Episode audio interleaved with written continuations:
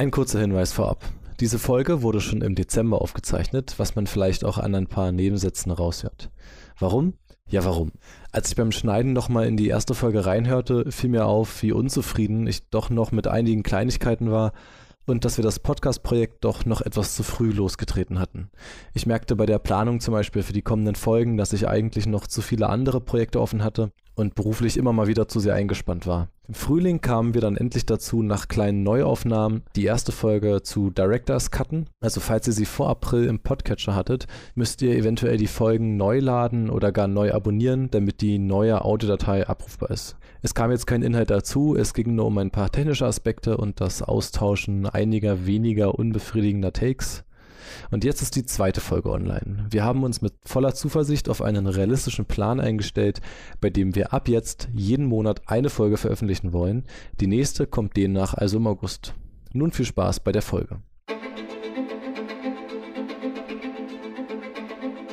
Hallo und herzlich willkommen zu einer neuen Ausgabe von RSS Duboem, dem Podcast für alles rund um Moulin Rouge. Mein Name ist Jan-Erik Thomberg und äh, bei mir ist natürlich wie immer und für die nächste Zeit mein Kollege Luis. Wie geht's dir? Bonjour, mir geht's gut. Ich freue mich sehr auf die Aufnahme. Heute wird's ja sehr lebendig und musikalisch in der Folge. Ähm, ich bin nach wie vor großer Fan des Films und ich hoffe, dir geht's auch gut. Ja, definitiv. Ich äh, habe Lust, mich ins Getümmel zu schmeißen, mich an den sehr, sehr nah an die Performer anzunähern, und allgemein Spaß zu haben beim Gang ins Moulin Rouge. Ich hoffe, du auch. Ja, und ich würde noch, bevor ich mir die Zusammenfassung der Sequenz, die wir jetzt besprechen, vornehme, kurz eine Art Disclaimer präsentieren. Ich hatte ja die ähm, Freude, unsere letzte Folge zu schneiden, mit dir schon kurz zu besprechen. Da ist mir aufgefallen, wir sollten noch mal betonen, dass wir das ja Ganze wirklich ohne Vorgespräch ziemlich spontan machen. Das heißt, wir haben vorher noch nie über die Sequenzen auch geredet und das heißt, dass wir vielleicht manchmal in unterschiedlichen Tempo voranschreiten und andere Aspekte rausgesucht haben, die sich dann so ein bisschen synergisch ergeben mit einer Eigendynamik, die auch irgendwie zu dem Film passt. Das ähm, ist mir so aufgefallen, dass das sicherlich manchmal so wirkt, als ob nicht immer der Dialog zustande kommt, den man sonst vielleicht kennt, sondern einfach erstmal jeder performt seine äh, herausgesuchten Punkte. Das wird sich sowieso jetzt mit der Zeit ändern, da wir ja mit der Einführung sicherlich auch unsere Einführung in den Film und unsere Position zum Film ein bisschen dargestellt haben. Ich glaube, wir werden uns automatisch jetzt mit den inhaltlichen Szenen mehr befassen und dadurch auch mehr dann in eine Diskussion oder ein Gespräch treten. Und ich schwöre auch, ich versuche etwas lockerer, nicht so gestellt dabei zu sprechen. Und das tue ich jetzt mal gleich, indem ich jetzt auch gleich mal die Sequenz Nummer drei vorstelle, mit der wir uns heute befassen. Kann man zusammenfassen als Besuch im Moulin Rouge oder erster Besuch im Moulin Rouge. Hier geht es darum, dass wir in einer sehr eleganten, temporeichen, tänzerischen Art, fast schon akrobatischen Art das Moulin Rouge das erstmal betreten, wie wir es ja am Ende der zweiten Sequenz schon erläutert haben. Und das ist alles andere als eine konventionelle Betretung dieses Ortes. Wir sehen viele der TänzerInnen das erste Mal. Wir lernen eine ganz, ganz wichtige Figur kennen und eine sehr bestimmende Figur in diesem Film.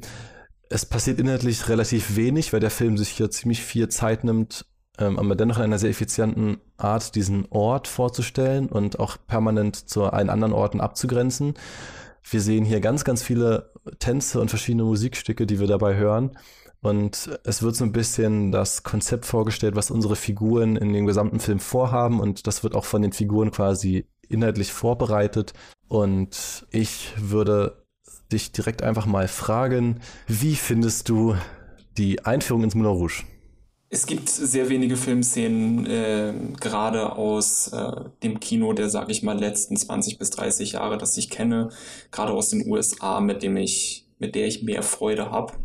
Ähm, diese Sequenz hat wahnsinnig viel Dynamik, ähm, viele unterschiedliche Stilmittel in relativ kurzer Zeit. Ähm, sie spielt sehr stark mit einer Vielstimmigkeit, mit mit der Zusammenführung von vielen unterschiedlichen Elementen, die sonst im Widerspruch zueinander stehen. Sie hat so viele interessante Aspekte innerhalb von ungefähr 14 Minuten, dass man alleine schon über die ästhetische Ebene dieser Szene mindestens eigentlich noch deutlich länger reden könnte, als wir es wahrscheinlich jetzt für die Podcast-Folge tun werden, weil wir da auch sicherlich einiges ähm, zuspitzen müssen. Aber die Sequenz bereitet einfach wahnsinnig viel Freude. Sie ist sehr schwung, sie ist sehr schwungvoll, sie ist sehr dynamisch. Sie hat so viele unterschiedliche Ebenen, die miteinander interagieren.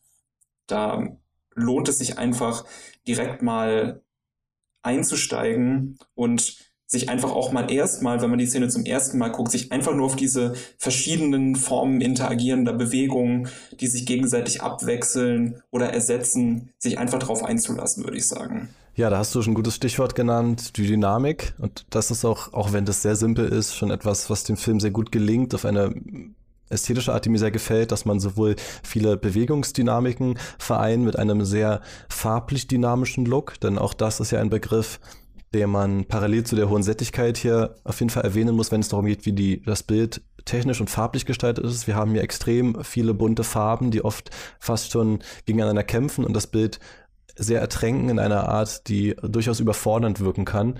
Und eben diese Dynamik passt, wie du gesagt hast, ganz hervorragend zu den Bewegungen, die wir im Film sehen. Auch hier kann man direkt anschließen an das, was wir ja schon bei der letzten Folge besprochen haben, dass es permanent in diesem Film um einen Konflikt Rot gegen Blau gehen wird. Und das ist nicht gerade subtil, dass dieser Film gerade die Farbe Rot in dem Moulin Rouge sehr dominant erzählt. Aber es spricht natürlich für ganz viel, was jetzt in dieser Szene erklärt wird, dass eben auch das Rot in den Gesichtern der Leuten sehr steckt. Die haben fast alle sehr aufgeschminkte, rougierte Wangen, äh, sind alle sehr stark durchblutet, tragen sehr viele rote Outfits. Und demnach ist die Farbe Blau eine, die hier sehr viel weniger vorkommt, unter anderem auch nochmal in zwei Augenfarben, die wir aber später nochmal mit einbeziehen. Und ich würde einfach mal kurz sagen, wir fangen an, weil direkt, äh, nochmal als Erinnerung, Minute 11 ist der Zeitpunkt, wo wir mit der Sequenz anfangen. Das erste Gesicht, das wir sehen, ist das von Harold Siedler, basiert auf dem originalen Charles Siedler, dem französischen Zoo- und Theaterdirektor. Also jemand, der sehr, sehr breit aufgestellt war, was seine Karriere in der Unterhaltungsindustrie angeht. Und warum der Name umbenannt wurde, da kommen wir später bei einem anderen Song nochmal dazu. Das hat eine ganz witzige, eigentlich sehr kleine ähm, Umstandsanekdote. Aber ich finde, Harold Siedler ist ein enorm stark geschriebener Charakter, der mir sehr viel Freude bereitet hat. Ich finde, Jim Broadbent verkörpert den wirklich in einer sehr, sehr lustigen Art und gibt dem Ganzen einen sehr, sehr lebendigen Touch. Und das, obwohl es sich streng genommen nur um eine Funktionsrolle handelt, über dessen Innenleben wir zum Beispiel auch nie was erfahren werden in diesem Film und die kaum Dialoge oder Momente bekommt, in dem es um ihn als Figur geht, sondern eigentlich immer nur um das Vorantreiben dieses Geschehens, worin er sehr, sehr gut ist. Und ich finde auch, dass er ein ganz guter Kompromiss ist in der Geschlechterüberstellung, die wir in diesem Film haben, dass tendenziell viele der Männer zum Beispiel nicht so gut singen können oder eher in oft lächerlichen Arten inszeniert werden, die Frauen teilweise viel dominanter mit schöneren Stimmen, die viel besser tanzen können, gleichzeitig aber natürlich total unterdrückt werden von dem System, das auch innerhalb dieses Moulin Rouges nicht wirklich entkommen kann aus der Stadt, in der sie stattfindet. Und Harold Siedler hat erstaunlich häufig so eine Schnittmenge, die das vereint, dass er eine sicherlich bewusst lustig gesprochene Stimme hat beim Singen, aber er trifft dennoch die Töne ganz gut. Hier bei dem folgenden Song darf er auch ein bisschen rappen und auch ein bisschen mittanzen, den Kankan. Und das gelingt ihm so, dass man es durchaus respektabel hinnimmt, dass man sagt, das ist jemand, der das schon auch kann und der das sicherlich auch oft in seinem Alltag macht, aber dennoch so, dass er natürlich hervorsticht, wenn man sich eben seine Tänzerinnen im Hintergrund anguckt. Und diese Funktionsrolle ähm, gefällt mir sehr gut in der Form, wie wir ihn auch hier ganz oft tanzen sehen. Denn als wir dieses Moulin Rouge betreten, befinden wir uns ähm, so ein bisschen in der Point-of-View-Art von Christian. An einer allerersten Shot sehen wir, wie er sich auf einmal mittendrin, du hast das schon angesprochen, die sind auf einmal in dem Raum und dir wird gar keine konventionelle Raumbetretung erzählt, aber Christian befindet sich mit seiner Gefolgschaft in diesem Theater. Er schaut sich nach oben zur Seite um und wir sehen ganz oft ganz, ganz nahe Porträtaufnahmen von all diesen wirren, kuriosen Figuren, die um ihn herum tanzen und das wird ganz häufig in diesem Double Print Slow-Mo Verfahren gezeigt, also dieses stockende Bild, was ich in der letzten Folge erzählt habe, wo man auch ganz gut nochmal sieht, wie er versucht, diese Eindrücke festzuhalten und quasi mitzukommen mit dem, was um ihn herum passiert, weil das so schnell und aufregend ist, dass das für ihn halt sehr, sehr neu ist. Und da wird immer wieder zwischengeschnitten zwischen dieser Funktionsrolle Harold Siedler, die uns auch als Publikum andauernd führt. Also tendenziell äh, kann man ja ganz oft sagen, diese, all die Gespräche, all die Sachen, die Harold Siedler auch oft in die Kamera sagt, wird er, sagt er ja meistens nicht zu dem Publikum, was vor Ort im Modus stattfindet, sondern zu uns als Kinopublikum. Das heißt, er ist quasi auch unsere Leitfigur für diesen Film und auch für die Leute, denn er dirigiert ja auch die Songauswahl für das Orchester, für die TänzerInnen, er dirigiert das Publikum und sagt ihnen, wo sie sich wann wohin zu stellen haben. Und das Ganze macht er halt auf eine Art, die mir sehr viel Spaß gemacht hat und die ich mir jetzt auch in der Vorbereitung bestimmt acht, neun Mal hintereinander angeguckt habe, einfach weil es fast schon schwerfällt, sich eben auf die theoretischen Sachen zu konzentrieren ähm, dabei, einfach weil das so unterhaltsam gestaltet ist. Da sprichst du, denke ich, etwas sehr Wichtiges an, weil ich glaube, dass, ähm, man, man, dass mit der Figur von Harold Siedler tatsächlich auch eine Ebene dieser Szene aufmachen kann, die nicht nur über das Sensorische fun funktioniert, sondern auch über das Reflexive. Ich glaube, Siedler, äh, wie du es schon beschrieben hast, ist die Figur, die sowohl zwischen der, filmisch, der filmischen Konstruktion und uns als Publikum, aber auch eben zwischen dem Publikum innerhalb des Films und den Performern auf der Bühne eben so eine vermittelnde Rolle herstellt und eigentlich derjenige ist, der ähm, genau den Raum koordiniert in dem ja äh, die Grenze zwischen den Performern und dem Publikum eigentlich aufgehoben wird und das Publikum zu einem Teil der Performance wird, beziehungsweise dann auch immer wieder im Laufe der Szene die Performer zum Publikum werden. Wir haben eigentlich eine ständige Wechselbewegung zwischen diesen beiden Polen, die sich zeitweise dann komplett auflösen. Und der Koordinator dieser Bewegung zwischen uns als Publikum, dem Publikum im Film und den Performern ist Siedler der springt überall hin, der kann eigentlich quasi sich überall hin bewegen. Es gibt Momente, wo man sich, wenn man vom, von der Dynamik der Szene überhaupt dafür Zeit bekommen würde, die man nicht bekommt, sich fragen könnte, wie kommt Siedler denn überhaupt so schnell von einem Ort zum anderen? Das kann man dann nämlich nur durch die filmische Methode des Schnitts überhaupt erklären, dass der sich von einem Ort zum anderen in einer wahnsinnigen Schnelligkeit teleportieren kann. Der kann ja auch unmögliche Positionen einnehmen in der Szene. Ähm, der kann Bewegungen vollführen, die man einer Person mit seiner körperlichen Statur nicht zutrauen würde, eben durch den filmisch konstruierten Effekt.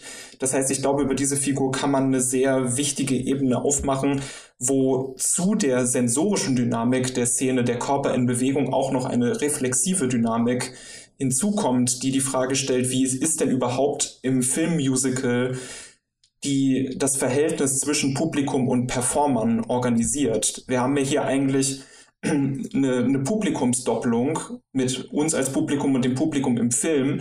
Und wir werden eigentlich gleichsam mit dem Publikum im Film mit der Ebene der Performer verschmolzen durch die Aktionen von Siedler, der äh, dann ja auch noch dabei gezeigt wird, wie er dann später in der Szene äh, die Aufmerksamkeit des Publikums eigentlich vollkommen auf sich zieht, vollkommen lenkt, vollkommen im Griff hat. Ähm, und das ist, denke ich, eine Figur, die ganz wichtig ist, um zu zeigen, wie diese Szene ähm, Reflexionen über das Verhältnis Publikum-Performer im Musical verbindet mit einer mitreißenden sensorischen Dynamik, ohne dass das zueinander noch im Widerspruch steht. Ich glaube, da steht diese Figur so ein bisschen stellvertretend dafür und ist der Mediator von dieser Bewegung. Und äh, da wird auch ganz, ganz nebenbei etwas sehr Wichtiges nochmal klargestellt. Denn in dem Moment, also wir haben während die Figuren des Monorouge betreten und die Musik überschwappt, eine Erzählstimme, also Christian, der streng genommen nicht erzählt, sondern das Ganze natürlich in seine Schreibmaschine schreibt. Das haben wir klargestellt am Anfang, aber ist, glaube ich, der Einfachheit halber machbar, ihn jetzt einfach als Erzählstimme dazu benennen sagt der Harold Siedler, and his infamous girls, his diamond stock. Also dieses Possessivpronomen sagt nochmal ganz klar, dass das alles sein Ort, seine Gefolgschaft ist und all die Frauen, die eben das Aushängeschild dieses Ortes der Lust sind, gehören quasi ihm. Das hat dann ja wirklich schon etwas äh, nahezu bordellhaft, zuhälterhaftes.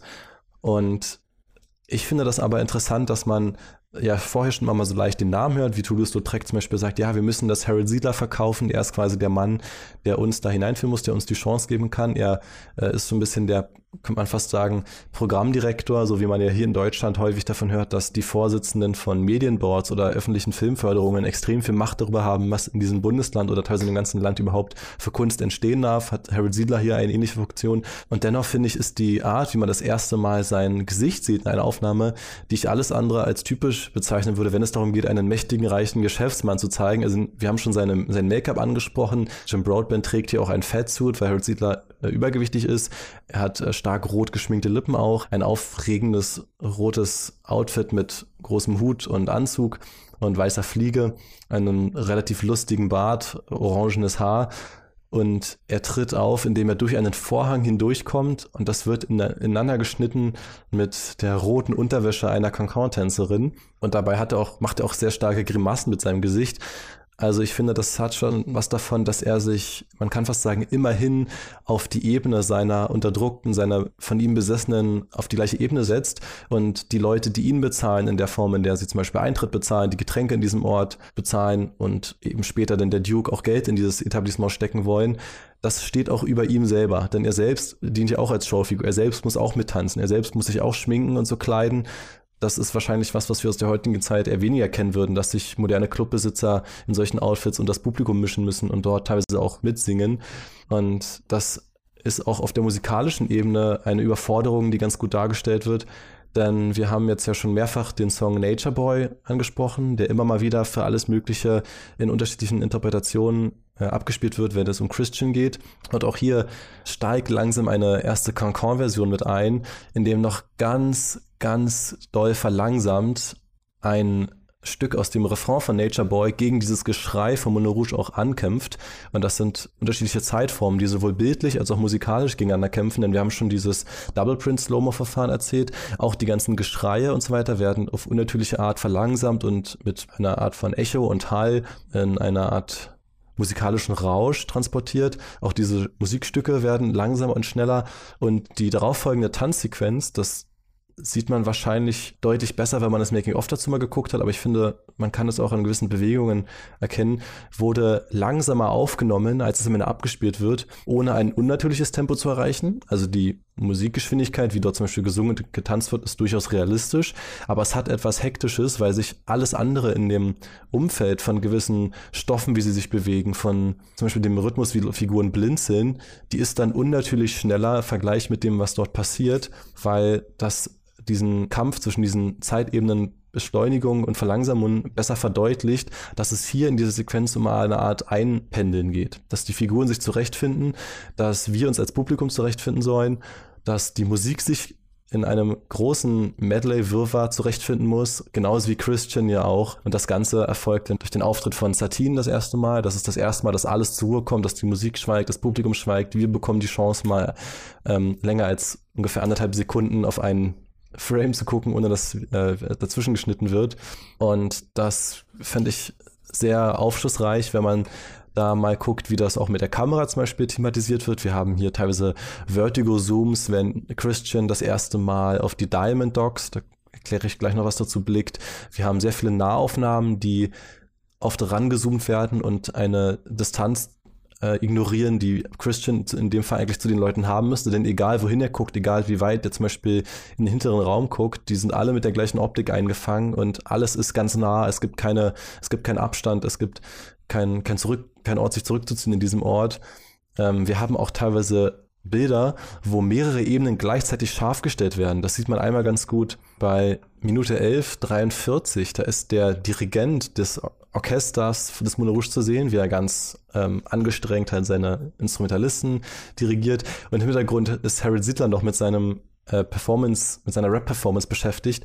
Und alles davon ist scharf gestellt. Das ist relativ einfach nachzustellen, indem man die eine Ebene halt vor einer Greenscreen einfach aufnimmt und dann das andere dahinter packt als Ebene. Und dieser, dieser surreale Effekt ist ja auch relativ offensichtlich und er zeigt einfach, dass es hier keinen Rückzugsort gibt, denn in der Regel heißt ja Tiefenunschärfe etwas, was wir nicht so gut sehen, wo unser Auge nicht drauf gerichtet werden soll. Durch Tiefenschärfen bestimmt die Kamera natürlich auch, wie eng zum Beispiel unser Fokus liegen soll, was wir wahrnehmen sollen. Und hier soll halt einfach alles äh, scharf gestellt werden, weil es kein, keinen unwichtigen Ort gibt. Es gibt keinen Ort, wo nichts passiert. Es gibt keinen Ort, wo unser Auge nicht drauf fokussiert sein kann oder soll. Und das finde ich kameratechnisch ziemlich, ziemlich gut gelöst alles. Und ähm, es ist auch aus meiner Sicht sehr, sehr gut geführt durch die Art, wie sich dort diese Steadicam durch diese Massen bewegt, dass das Bild immer leicht geneigt wird und so weiter.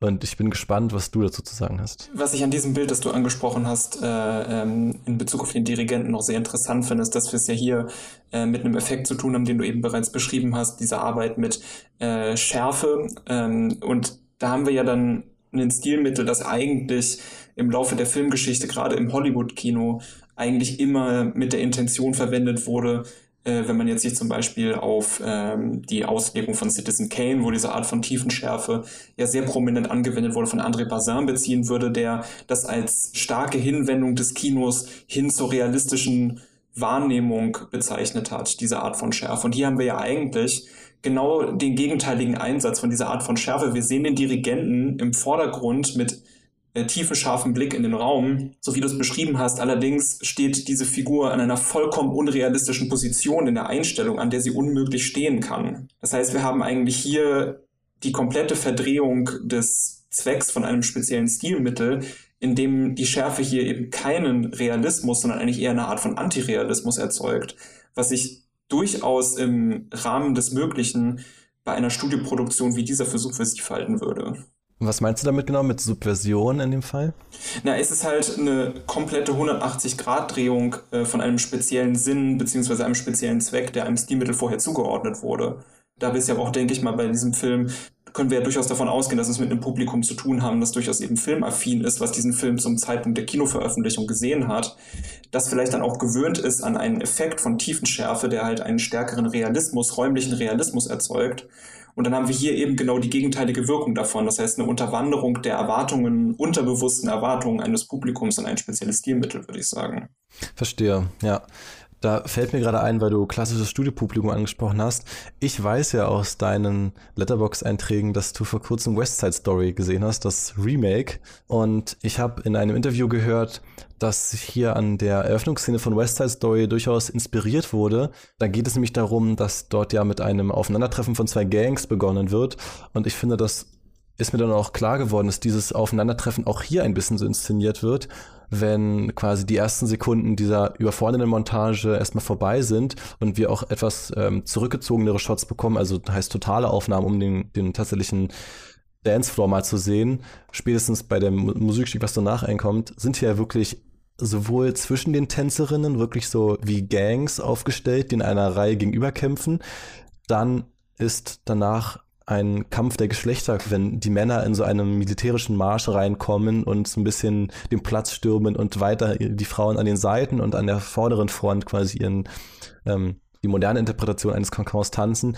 Und gleichzeitig haben wir ja schon festgestellt, dass es hier ein bisschen ein Kampf gegen das Publikum ist, äh, in der Form der Überforderung.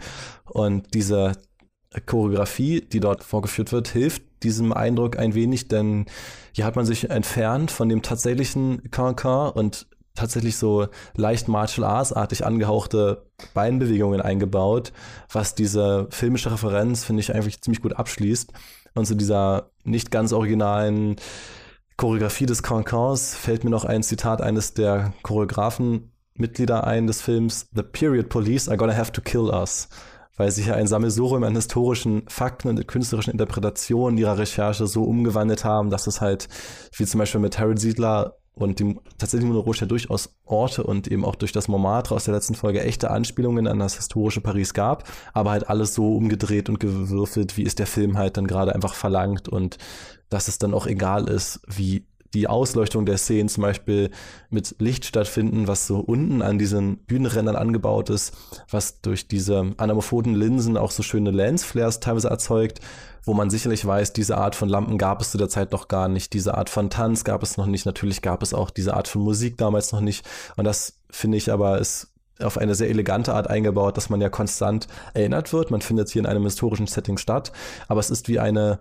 Interpretation dieser historischen Zeit und da habe ich noch ein Zitat von Bess Lerman. Instead of artificial reality, we wanted real artificiality. Also statt künstlicher Realität wollten wir echte Künstlichkeit. Er wollte keine historische Kopie dieses Ortes bauen, sondern eine Simulation für heutiges Publikum mit den Stilmitteln dieser historischen Städte. Und das ist für mich sehr nachvollziehbar, dass es hier auch filmisch nicht darum geht, möglichst akkurat zu arbeiten und dennoch natürlich eine Rahmung, eine historische zeitliche Rahmung dieser Geschichte zu benutzen, weil es eben gewisse Sachen auch vereinfachen kann, in der Handlung zum Beispiel, und eine Distanz ermöglicht, die einen künstlerischen Raum öffnet, den es so ja gar nicht geben könnte, wenn man es in der Gegenwart spielen lässt von der Art, wie dort Geschichte rückwirkend erzählt wird mit modernen Stilmitteln. Ich finde das, äh, ich finde auch, dass Lerman hier äh, mit den beiden Begriffen der, der Reality und der Artificiality tatsächlich einen der interessanten Punkte an der Szene anspricht äh, und auch einen Punkt anspricht, der ihm offenbar selbst als Regisseur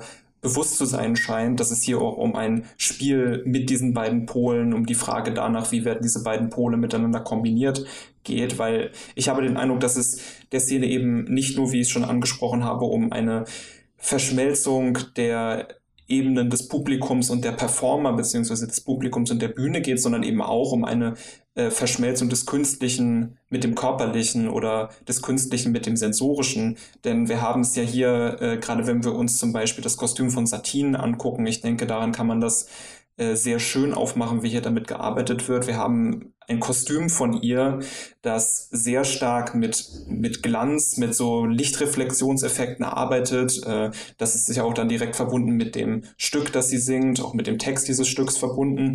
Und wir haben dann später ja in der Szene den Punkt, wo sie ins Hinterzimmer gebracht wird und wir ihr sehr weißes Gesicht ähm, in Nahaufnahmen sehen und wo dann der Schweiß in Kombination mit dem Licht auf ihrem Gesicht den gleichen Lichtreflexionseffekt hat wie die Diamanten auf ihrem Kostüm zuvor. Das heißt, wir haben eine Engführung von äh, dem Sinn Sinnesorgan Haut mit, äh, dem, mit der artifiziellen Konstruktion der Kostüme. Das heißt, die Haut und die Kostüme scheinen eigentlich genau den gleichen Effekt hervorzubringen. Und der Film versucht dann auch hier in dieser Szene eigentlich die die Kostüme und die Körper eigentlich voneinander ununterscheidbar zu machen. Er versucht eben äh, die Künstlichkeit mit den Wirklichkeitseffekten so zu verschmelzen, bis es fast ein ganz neuer Effekt eigentlich wird, den man erstmal beschreiben muss. Und ich finde, wir sind ja auch irgendwie eine gute Stichprobe, ob dieses Konzept der historischen und gegenwärtigen Zeitebenen funktioniert, denn wir sind ja jetzt auch schon 20 Jahre später nach dem Erscheinen des Films und diese verschiedenen Zeitebenen, die hier zusammengeführt werden,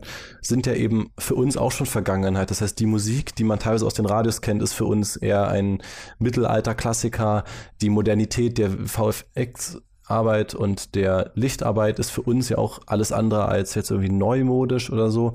Die generelle Inszenierung der Partylandschaft hier wurde sehr stark orientiert an die 70er Disco-Landschaft in Amerika. Wenn man sich zum Beispiel, wo es ja auch Verfilmungen von gibt, das Studio 54 anguckt, wo ja eben so ein bisschen das moderne Nachtleben erfunden wurde. Das ist ja etwas, was heute auch schon überholt wird, wenn man in heutige Clubs oder Partyorte geht. Und das funktioniert ja dennoch, ohne dass wir uns in der Form irgendwie überholt führen in der Inszenierung. Und gleichzeitig die Historizität natürlich fest verankert ist durch diesen Zeitpunkt, der ja 120 Jahre her ist und eben auch genauso in der Geschichte bleibt und sich auch nicht mehr verändern wird. Und wir als modernes Publikum dennoch diese unterschiedlichen Abstufungen in einer Synergie wahrnehmen können, was ich äh, durchaus als wirklich positives Merkmal nochmal hervorheben möchte. Ich denke auch, dass, äh, wir mit, was, dass man mit diesem Aspekt vielleicht auch gut erklären kann, warum der Film die Rezeptionsgeschichte hatte, die er dann letztendlich bekommen hat, nämlich dieser eher mittelmäßige Erfolg an den, äh, an den Kinokassen, aber dann diese langfristige Rezeption als ja eine Art von Kultfilm, also dass der Film sich langsam über die Jahre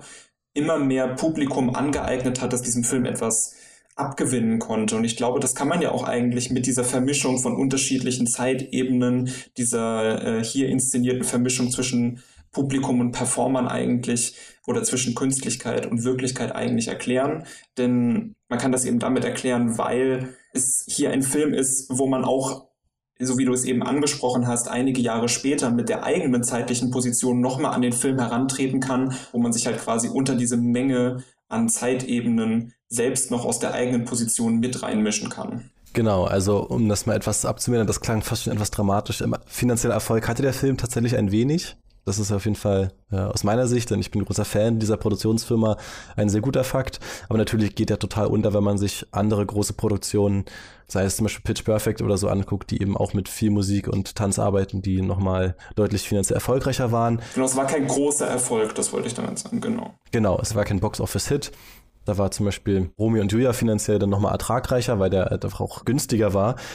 Und eine der Gründe, warum dieser Film sicherlich auch nicht ganz so günstig war mit einem Budget von 50 Millionen, ohne dass wir hier große A-List-Cast-Members dabei haben oder Leute, die zumindest damals schon diesen Ruf hatten, ist wahrscheinlich die ganze Musiklizenzierung, die ja jedes Mal auch dem Film Geld abverlangt, wenn eben bestimmte Songs eingebaut werden sollen.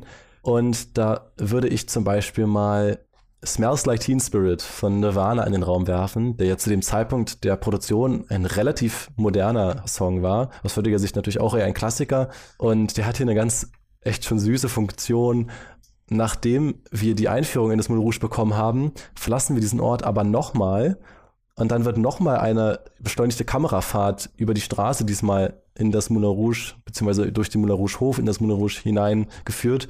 Und das Ganze wird durch einen musikalischen Bruch gekennzeichnet, wo eben die ikonische, das ikonische Smells Like Teen Spirit E-Gitarrenriff reinkommt. Leicht gepitcht. Das wird ursprünglich, ist das ein F-Moll-Akkord von der Gitarre. Jetzt wird es in G-Moll einfach so modelliert, dass es eben zu den anderen Songs passt. Aber es ist dennoch ganz klar erkennbar und auch ganz klar eins zu eins so gesungen, was aber ein Männerchor, wo ich schon erwähnte, dass der so ein bisschen in so einem militärischen Aufmarsch das Moulin Rouge betritt, singt. Dort finden sich dann auch eben unsere männlichen Figuren wieder. Und dann beginnt so ein bisschen dieser Kampf Männer gegen Frauen in diesem Etablissement, was wirklich sehr unterhaltsam passiert, weil der Chor schon so ein bisschen klischeehaft singt, wie man sich eben vorstellen würde. 100 Soldaten marschieren irgendwo durch ein Dorf und fangen an, Smells Teen Spirit zu singen in so einer etwas basslastigen Art. Da ist keine große Form von Eleganz vorhanden oder, oder keine große Art von äh, Individualität in der Stimme. Und das wird dann immer wieder ineinander geschnitten mit den anderen Songs, die wir dort hören. Und fast schon sehr plakativ ist auch eine der Hauptzeilen, die wir auch in, in einer der wenigen äh, Linien des Textes, die wir in relativer Nahaufnahme zu den Sängern sehen oder hören, ist Here we are now, entertain us, we feel stupid and contagious. Also im Original ist es dann eher Singular und der Film macht einfach ein Plural draus, um eben diese große, undefinierte Masse an lustigen Männern dazu bezeichnen, die dort reinkommt. Und We Feel Stupid and Contagious ist natürlich durchaus eine Karikatur dieser dieses Publikums, was dort reinmarschiert, die ja für gewöhnlich relativ wohlhabend waren, die sind ja auch alle anspruchsvoll gekleidet, die tragen fast alle Anzüge mit Hüten und symbolisieren natürlich eine viel reichere Schicht als die von den Leuten, die dort als Tänzer oder Tänzerin zum Beispiel arbeiten in die Moulin Rouge. Aber dennoch benennen sie sich selbst als stupid and contagious und wollen entertained werden und ordnen sich auf eine gewisse Art unter, auf eine ja doch tendenziell auch sexuelle Art in diesem, in diesem Tanzlokal, um dort bitte betanzt werden von diesen, nicht durchgehend, aber größtenteils weiblichen Tänzerinnen. Es gibt ja auch ein paar queere Momente, dass dort auch Männer miteinander tanzen. Die äh, Rolle des Schokolad, der schwarze Tänzer mit diesem durchaus rassistischen Namen, ist jemand, der auch öfters mit Männertanzen gesehen wird und auch eine Art von Outfit und Make-up trägt, wie wir es heutzutage sicherlich auch von Drag Queen Shows kennen, ist auch jemand, der sich so ein bisschen auch an beide Geschlechter wendet, sowohl in seiner Arbeit als auch in den Leuten, mit denen er quasi in seiner Freizeit tanzt.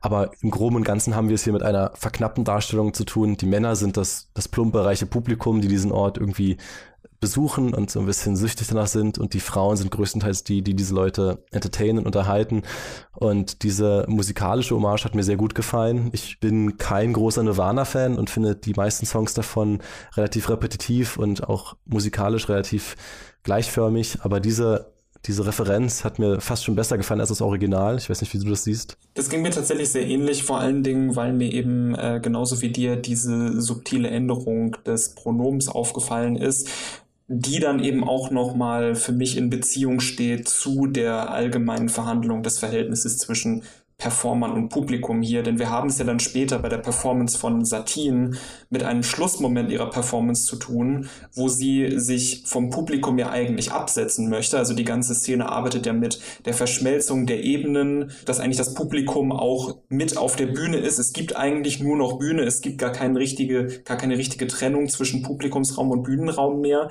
Und in dem Moment, wo Satine sich absetzen will, und aus dem Bühnenraum wieder einen Publikumsraum machen will und sich in ihren eigenen Raum als Performerin absetzen möchte, schafft sie es nicht, den Schlusston ihres Liedes zu singen und wird befallen vom Effekt oder vom Symptom einer, äh, einer Erkrankung. Das heißt, wir haben ja hier ein Publikum, das mit der Idee reinkommt, dass sie contagious, also giftig in einem gewissen Sinne sind, die sich dann eigentlich die, die Performer aneignen und mit ihnen, mit ihnen tanzen und auf die sich auf die gleiche Ebene begeben. Und hier haben wir dann sozusagen am Schluss der Szene so ein bisschen diese Kehrseite von dieser vielleicht auch fast klassenlosen Utopie, die in, diesen, äh, in diesem Mergen der verschiedenen Zeitformen, Körperbewegung und so weiter entsteht, haben wir hier die Kehrseite, wo wir ein Individuum haben, das das fast durch einen äh, Effekt von Krankheit wieder in diese Gruppe zurückgedrückt wird. Also sie ist ja eigentlich schon relativ weit oben und fällt dann in dem Moment wieder runter zum Publikum, weil sie sich eigentlich nicht mehr vom Publikum lösen kann, weil vielleicht auch im übertragenen Sinne die Abhängigkeit zwischen den Performern und dem Publikum so groß ist, dass sich das in eine Art von Krankheit umwandelt. Und die Bewegung, die sie dann macht, ist eben dieses zurückgezogen werden zum Publikum, mit dem sie vorher die ganze Zeit auf der gleichen Ebene auf der gleichen Bewegungsebene interagiert hat. Das finde ich dann aber sehr anregend, wie diese äh, dieses Pseudo-Contagious, dieser, dieses Männermilitärs, was da das Moulin Rouge betritt, choreografisch umgekehrt wird. Denn bevor die dazu kommen, in diesem Gleichmarsch das Moulin Rouge tatsächlich zu betreten, kommt aber Sidler mit seinen Tänzerinnen raus und empfängt sie. Und wenn man jetzt Contagious mal auf das äh, Virulente des Virus bezieht, sind es eigentlich die Tänzerinnen, die sich dann unter dieses Gemisch mischen und dieses Männermilitär in das Moulin reinzieht. Das heißt, eigentlich würde man erwarten, wenn sie das Contagious, das, das gefährliche oder was ist nicht gefährlich, aber das äh, virusartige, befallende wären, müssten sie ja das Moulin befallen und sich dort irgendwie zum Beispiel unter das Volk mischen, wie ein Virus zum Beispiel in dem Immunsystem.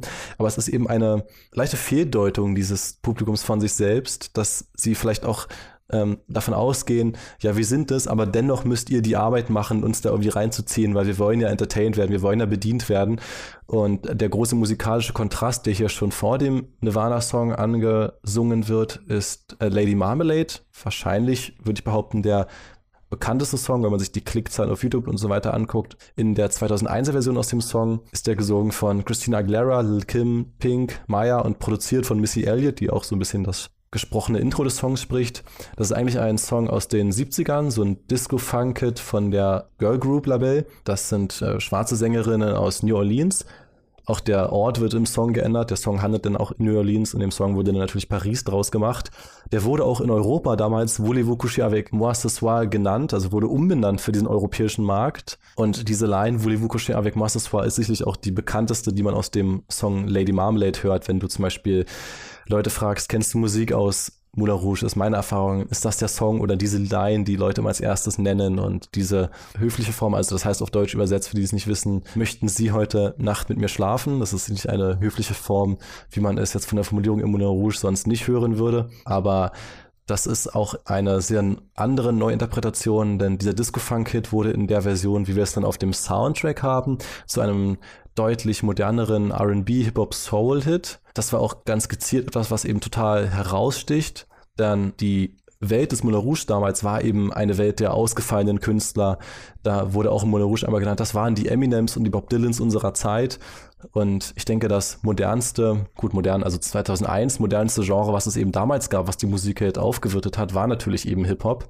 Und dazu natürlich ähm, von Künstlerinnen, die es dann auch deutlich schwer hatten, sich eben später zu etablieren, weibliche Rapperinnen, weibliche Hip-Hop-Sängerinnen, um eben damit auch musikalisch nochmal zu zeigen, hier geht es eben auch musikalisch um etwas Neues, was hier geschaffen wird, was hier gehört wird, also auch gehört abseits von der Außenwelt, was natürlich im Rest des äh, Parises damals nie gehört wird. Und jedes Mal, wenn wir das Moulin Rouge verlassen, wird auch klassische Akkordeonmusik zum Beispiel auf dem Soundtrack gespielt, dass man nochmal weiß, das ist die Musik, die quasi im Rest von Paris gehört wird. Hier hören wir das. Und in der Version, wie wir es hier in der Szene haben, hier singt die Tänzerinnen-Gefolgschaft den Song und Harold Siedler rappt einen anderen Part, der so auf der Soundtrack-Version nicht enthalten ist. Der ist jetzt auch rap-technisch nicht besonders hervorzuheben. Es ist einfach eine klassische Einführung in diesen Ort, wo er so ein bisschen auch erklärt, wie das da stattfindet. Er beschreibt sein Publikum ganz lieb und ummantelt ist. Aber dieser musikalische Konflikt wird eben immer größer, nachdem wir Smells Like Teen Spirit gehört haben. Und da kommt nämlich noch Stück für Stück ein anderer Song hinzu. Wir hatten ja schon am Anfang, dass Nature Boy leicht eingeblendet wurde, als Christian sich dort befand. Und es gibt auch eine Szene, wo Christian das Gefühl hat, er ist jetzt angekommen. Er hat, versteht jetzt, was hier passiert. Er kann in der Lage, das sehen wir durch eine etwas ruhigere und entferntere Kamera, die Tänze blicken und im Blick behalten auch. Und er fängt an, musikalisch wunderschön und auch passend Cause It's Good for Your Mind reinzusingen, quasi als dritten Song reinzuholen. Das ist eine Zeile aus Children of the Revolution. Merkt aber sofort, ihm wird keine Beachtung geschenkt und das passt musikalisch auch nicht weiter. Ansonsten wird dieser Song nicht mehr weiter referenziert. Und es hat so ein bisschen was, weil er danach auch sehr verdutzt um sich guckt, als ob er ein bisschen hinterherhängt. Als ob er immer nach dem Motto, er befindet sich immer noch im Soundtrack auf dem Track von davor. Er muss mithalten mit dieser musikalischen Schnelligkeit, die dieser Film ja auch präsentiert, weil wir hier wirklich Song ein, Song aus uns sehr schnell zwischen den Genres bewegen. Die Figuren kommen alle damit klar. Hier wird sehr schnell der Tanz auch gewechselt. Es gibt ja dann diese Szenen, wo Harold Siedler sich an dieses Dirigentenpult stellt und mit diesen Umklapptafeln einfach sagt, so, jetzt nehmen wir den nächsten Tanz, jetzt tanzen wir nicht mehr den Kakao, jetzt tanzen wir den Hankadola oder so. Und dieser Wechsel wird von allen immer total akzeptiert und da sehen wir halt, dass Christian da noch mithalten muss. Der muss eben mit dem Soundtrack noch etwas dazu lernen und verstehen, wie Musik in diesem Ort auch funktioniert. Und er bekommt ja dann überhaupt erst eine gewisse Form von Orientierung in der Szene, sobald wir den Auftritt von Nicole Kidman haben als äh, Satine. Das ist ja dann eigentlich der Moment, wo wir dann wieder anfangen, mehr Einstellungen von seinem Gesicht zu haben, mehr wieder seinen Blicken in diese, seinen Blicken auf diese Choreografie zu folgen. Vorher haben wir es damit zu tun, dass er inmitten von diesen Choreografien steht, die für ihn viel zu schnell sind. Er, wie du es äh, eben so schön formuliert hast, er ist noch eine Musiknummer zu spät dran. Ähm, und dann tritt er sozusagen mit seiner Gruppe an die Seitenlinie der Szene.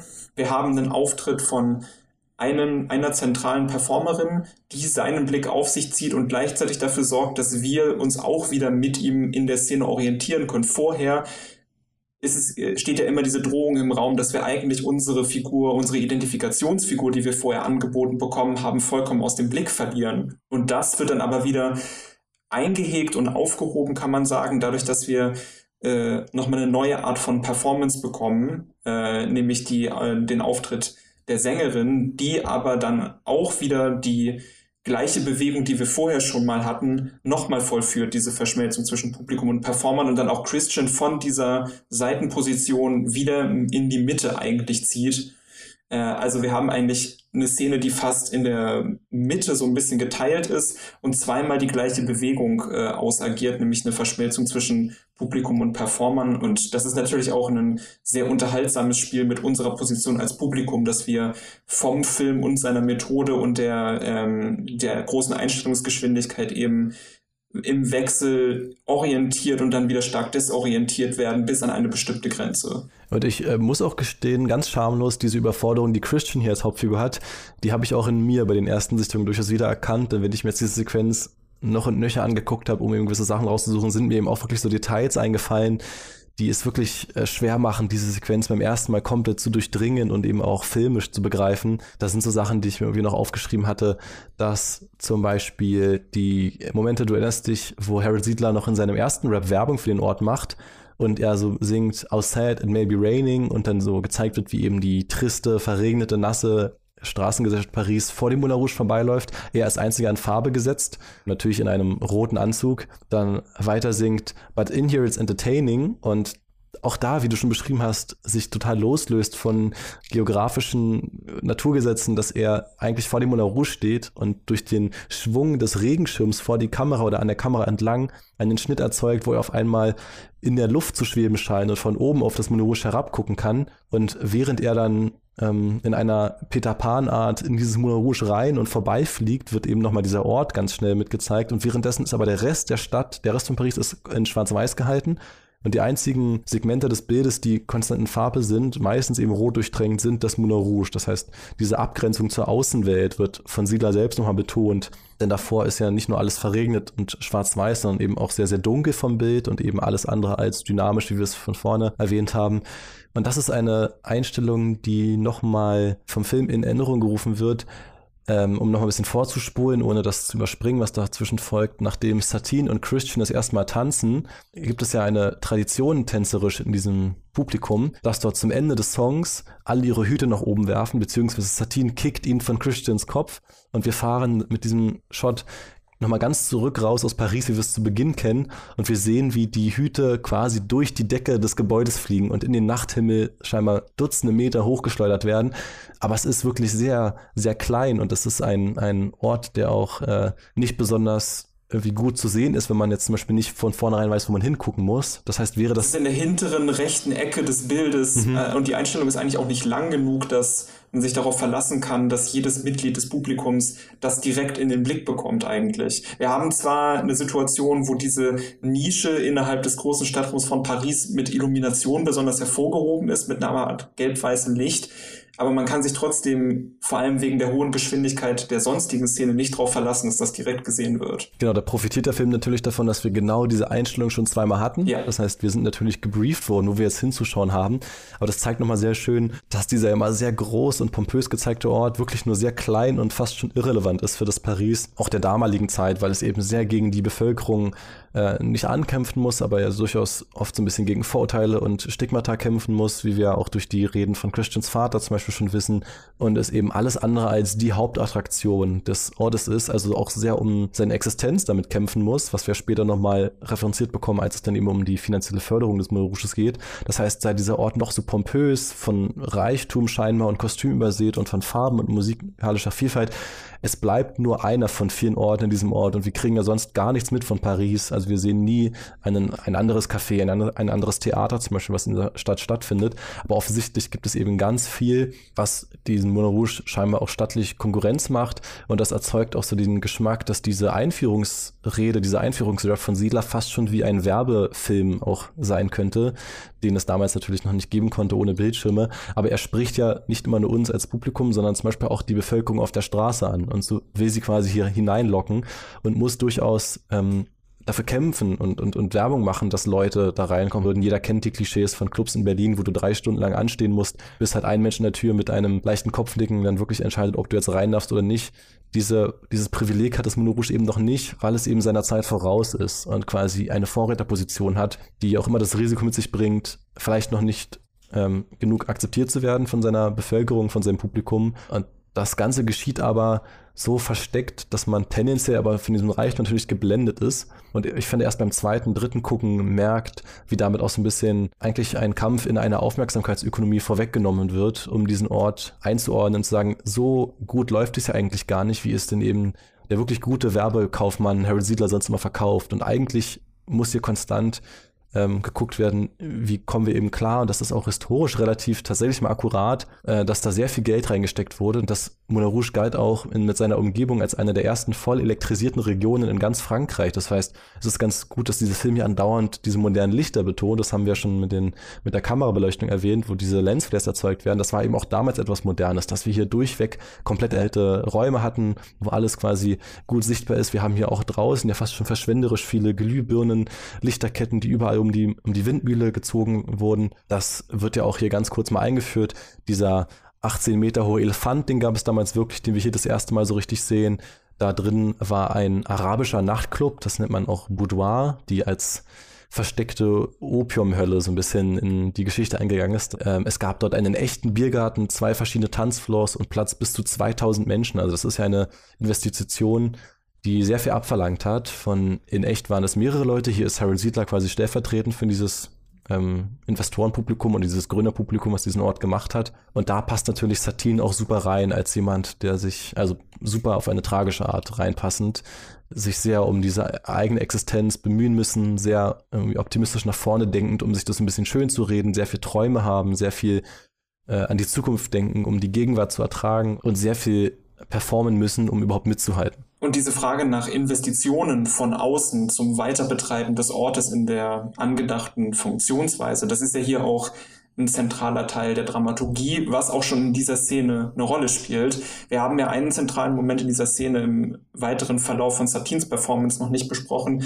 nämlich dieser Moment, in dem sich äh, tatsächlich unsere Perspektive als Publikum wieder von der des Publikums im Film trennt und wir dem Gespräch zwischen Siedler und Satin unter den Kleidern der Frauen zuhören. Da spricht sie mit ihm über äh, den angekommenen Investor, mit dem sie sich äh, in ein freundliches Gespräch, sagen wir es mal so, zu begeben hat, in ihrer Funktion als Künstlerin und in ihrer Funktion als Performerin. Sie spricht mit Siedler über die Investition, die das Moulin Rouge bekommen könnte und welchen Frauentyp sie performen muss, um die Investition von außen zu gewährleisten. Das ist, finde ich, eine sehr interessante Szene, ähm, innerhalb dieser Szene, dir halt auch nochmal spezielle Aufmerksamkeit dadurch gegeben wird, dass wir es hier mal mit einem Blick zu tun haben, der nicht an den Blick von Christian gebunden ist, der nicht an den Blick des Publikums, des restlichen Publikums gebunden ist, sondern den nur wir bekommen, wo wir tatsächlich wieder das Privileg zugeteilt bekommen, was wir ansonsten in, in, in klassischen Hollywood-Filmen als Publikum zugeteilt bekommen, wo juristisch in einen Raum reinzublicken, in den sonst niemand reingucken kann, wo eigentlich auch niemand reingucken soll in dem Moment. Und das ist dann durchaus interessant, dass dadurch gerade dieser Akzent von, den du angesprochen hast, auch mit dem historischen Hintergrund nochmal im Hinterkopf, wo besondere Aufmerksamkeit diesem Punkt der Investitionen von außen geschenkt wird. Und welche Art von Performance notwendig ist, um diese Investition zu gewährleisten. Und sich ja komplett dem Markt quasi hingeben muss mit einer Einstellung, los, sag mir deine Wünsche, ich mach das, was du willst, ich kann quasi alles, ich bin in allem geschult, in allem vorbereitet, du bist quasi der Markt, der quasi diktieren kann, wie ich mich jetzt heute anzuziehen habe, wie ich zu sein habe, wie ich zu singen habe, ich mache alles für dich, damit du diesen Traum in die Zukunft erfüllst. Und dieser Kampf um die Aufmerksamkeit ist mir auch erst später bewusst geworden, ist ja etwas, was hier filmisch auch drinsteckt, wieder als Dualismus zwischen uns als Publikum und dem Film, der ja auch uns wirklich mit Dutzenden Songs durch die Wand weg ein bisschen bombardiert und ganz viele schnelle Schnitte, ganz viele schnelle Einstellungen, ganz viele schnelle Dialoge, ganz viele beschleunigte Szenen, dass wir als Publikum quasi auch etwas sind, wo der Film drum buhlt, um symbolisch zu stehen für das, was das Moulin Rouge sein musste. Und ich glaube, wir beide kennen diese klassischen Aussagen von der Filmwissenschaft, wenn es irgendwie darum geht, was macht einen guten Film aus, wenn er durch mehrfaches Gucken noch Sachen hinzugewinnen kann, statt langweilig zu werden. Und das sind wirklich so Sachen, die ich die ersten Male nicht so wahrgenommen habe und erst jetzt beim mehr drüber nachdenken verstanden habe, wie dieses symbolische Stellspiel des Films zu dem tatsächlichen Ort Moulin Rouge äh, auch ein bisschen eine, eine Scharade offenbart, dass es diesem Ort eben gar nicht so gut ging, weil es eben diese Erst- oder Einmaligkeitsstellung in dieser Stadt hat und so besonders hervorsticht, um diese Veränderung in der Welt, die wir heute Alltag kennen. Also ich weiß nicht, wie viele hunderte Clubs es zum Beispiel in Berlin gibt, wo man ja sagen würde, in Hamburg gibt es mit der Reeperbahn ein ganzes Stadtviertel, was dem gewidmet ist, was das Moulin Rouge ja damals ein bisschen vorangetrieben hat, nämlich ein Ort des Eskapismus, des Tanzes, verschiedene damals auch unterdrückte Sexualitäten auszuleben, sich anders anzuziehen, als man es sonst machen darf. Ich finde das eben auch nochmal einfach nur schön zu sehen in diesem Moment, den ich angesprochen habe, wie viel Freude, also mit wie viel scheinbarer Freude zumindest sich auch die Schauspieler und Schauspielerinnen in diese Camp-Artigkeit ihrer Performance irgendwie hineinwerfen. Also das ist ja auch nochmal eine zusätzliche Ebene, an der man irgendwie Freude haben kann, wie hier Schauspieler und Schauspielerinnen, die sonst eigentlich nicht so, nicht so besonders prägnant sind, gerade Ewan McGregor und Nicole Kidman, wie die sich hier in diese Überzeichnung auch nochmal hineinsteigern und scheinbar auch sehr viel Freude damit haben, diese Überzeichnung zu spielen. Ich finde, man sieht das in diesem Moment, wie Nicole Kidman äh, Siedler diese verschiedenen Frauentypen vorspielt, auch nochmal sehr stark, wie schnell sie zwischen diesen äh, Rollen hin und her springt. Ich denke, dieses, die, genau dieses Springen zwischen unterschiedlichen Performances von Identität äh, ist in diesem Moment kann man das wirklich mit sehr viel Freude sich anschauen und vor allen Dingen wird es ja auch noch mal verstärkt akzentuiert, also diese Camp-Artigkeit in dem Moment, in dem wir dieses 180-Grad-Cutting haben, was ja an sich die extremste Form des Dialogschnitts eigentlich ist, die man in dieser Situation anwenden könnte.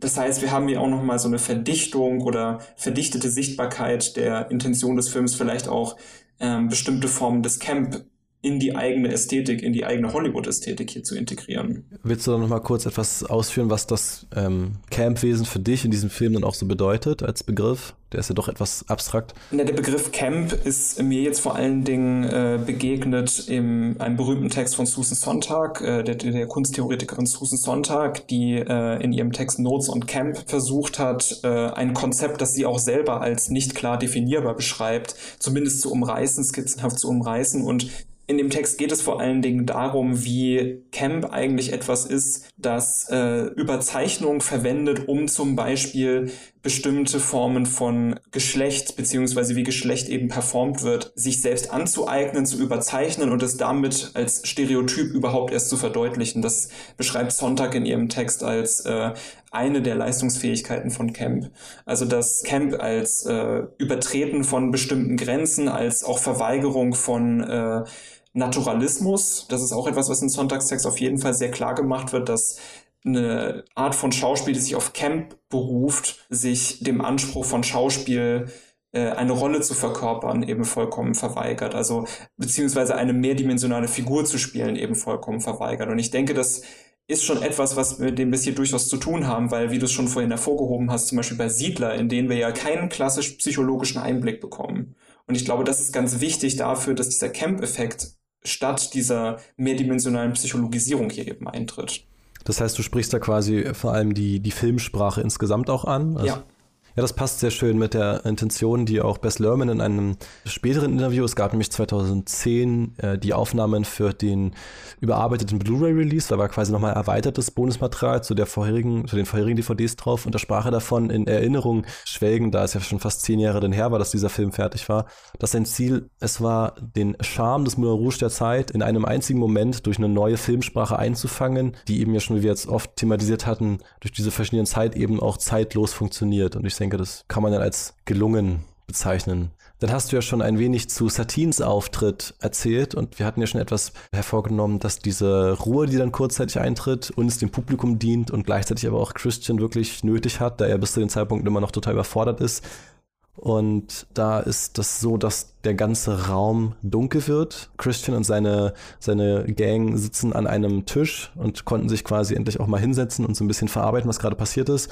Und alle sind auf einmal still. Die instrumentale Musik wird auch ausgesetzt, sowohl die diegetische als auch die nicht diegetische Musik. Und es passiert etwas, wo auch wieder das Publikum vor Ort einen kleinen Vorteil hat, denn wir in der Form von Christian wissen ja eben noch nicht, was passiert. Es scheint aber für die Leute eine Tradition zu sein, ein besonderes Highlight des Abends, wenn eben Satin auftritt und auch durch das Funkeln, was von der Decke rieselt, wissen irgendwie alle schon, was passiert. Auch eine sehr passende, niedliche ähm, Benennung denn also Satin als etymologischer Begriff ja aus dem Französischen entnommen, passt ja zu dem französischen Begriff für seidiger Glanz, was du ja schon auch mit dem Kostüm ein bisschen hervorgenommen hast. Und da würde ich dich fragen, was hat dieser Auftritt damals oder auch generell für einen Ersteindruck bei dir hinterlassen, wie wir eben Satin kennenlernen? Zuallererst mal würde ich sagen, dass hier durchaus eine Assoziation aufgemacht wird zu Szenen, die man vielleicht äh, zumindest im kulturellen Gedächtnis des Kinos eher dem Film Noir zuschreiben würde. Also ich denke, so eine Assoziation kommt hier durchaus hoch. Wir haben eine Figur, die in eine Welt eintritt, deren Regeln sie vielleicht andeutungsweise kennt, aber nicht vollständig umfasst, nicht vollständig begreift. Und dann haben wir eine Frauenfigur, die seine Aufmerksamkeit auf sich zieht und ihm Orientierung in einem Raum gibt, in dem er vorher vielleicht noch nicht vollkommen die Orientierung hatte. Ich denke, diese Assoziation zu Auftritten von Frauen in Film Noir ähnlichen Settings, die kam dann erstmal bei mir hoch. Also zum Beispiel, wenn wir uns an die Neo-Noir-Rezeption bei ähm, Blue Velvet von David Lynch erinnern, da haben wir so einen sehr ähnlichen Auftritt, wo wir eine Figur haben, gespielt von Kyle MacLachlan, die so eine detektivartige Figur eigentlich ist, die in eine Untergrundwelt unter der Kleinstadt, in der er lebt, kommt, in der er sich nicht vollkommen zurechtfindet, deren Regeln er nicht kennt. Aber dann tritt diese Frauenfigur auf und löst bei ihm eine gewisse Form von Faszination eben aus. Und sie wird dann von diesem Zeitpunkt an zu seinem Fixpunkt, an dem er sich orientiert. Und ich glaube, das haben wir hier eigentlich auch. Also, dass ähm, wir die Verwendung von einer Frauenfigur als Orientierungspunkt haben. Gleichzeitig haben wir es dann aber auch hier mit einer Frauenfigur zu tun, die sehr genau darum weiß, dass sie der Orientierungspunkt der Blicke der unterschiedlichen Männer im Publikum in dem Moment auch ist und damit weiß umzugehen und eigentlich immer den Männern gefährlich nahe kommt, aber sich dann ständig wieder in ihre eigene Position zurückzieht. Und ich finde gerade dieses Spiel sehr interessant zwischen der Nähe, die sie suggeriert zum Publikum und dem gleichzeitigen Rückzug aus dieser Nähe. Ich glaube, das ist essentiell für die Choreografie dieses Auftritts ja eigentlich. Also diese ständige Annäherung und Distanzierung von ihrer Figur vom Publikum, die dann letztendlich halt aber eben tragischerweise als vielleicht auch Vorandeutung bald kommender Tragik darin übergeht, dass als sie dann die vollkommene Distanzierung vom Publikum versucht, diese Distanzierung eben nicht gelingt. Und ich finde gerade dieses Spiel mit Distanz und Nähe, aber auch die bereits in dieser Szene angelegte Andeutung von Tragik, dadurch, dass sie eine Distanzierung von dem Publikum, von dem sie abhängig ist, eben nicht gelingt, das fand ich schon sehr bewegend, muss ich sagen. Und da wird ja auch nochmal eine auch schon sehr oberflächliche, aber bewusst eben sehr offensichtliche ähm, Abgrenzung gezeigt, denn Satine sicherlich auch so, wie sie geschminkt und entkleidet ist, wird ja ganz, ganz anders inszeniert, sei es eben wie die Kamera äh, sich sehr, sehr langsam erst in ihr Gesicht rantraut, wie sie gekleidet ist, wie sie auch in dem Licht erscheint, dass sie zu Beginn auch deutlich dezenteren Schmuck zum Beispiel trägt und nicht so exzentrisches Make-up, eine klare Abgrenzung zu all den anderen Frauen, die dort als Tänzerinnen arbeiten, die ja teilweise total übergeschminkt sind, ja fast schon Kostüme ertragen. Mhm. Das wird da quasi so ein bisschen benutzt, um sie in die Mitte zu stellen oder, oder vielleicht nicht in die Mitte, sondern in einen eigenen Raum, was dazu passt, dass sie auch aus einem eigenen Raum kommt. Denn als sie von oben kommt, von der Decke herabgelassen wird auf dieser Schaukel, wird die Kamera ja auch einmal von oben nach unten geneigt und wir sehen eben diese große Masse an Männern, die quasi alle nach oben gucken, die alle sehr fast schon gleichgestellt und auch sehr, sehr ununterscheidbar in ihren sehr ähnlich aussehenden Anzügen auch so ein bisschen in so einer Ferne nach oben gucken, dass man die Gesichter kaum noch erkennen kann. Das ist so ein bisschen die eine Masse, für die sie quasi dann auftritt, die man da auch sicherlich sehr schwer auseinanderhalten kann. Genauso wie man allerdings auch Individualität in den TänzerInnen nicht wirklich festmachen kann, weil alle so auffallend exzentrisch sind, weil es schwerfällt, dort auch nur eine wirklich hervorzuheben, weil einfach alle quasi hervorstechen.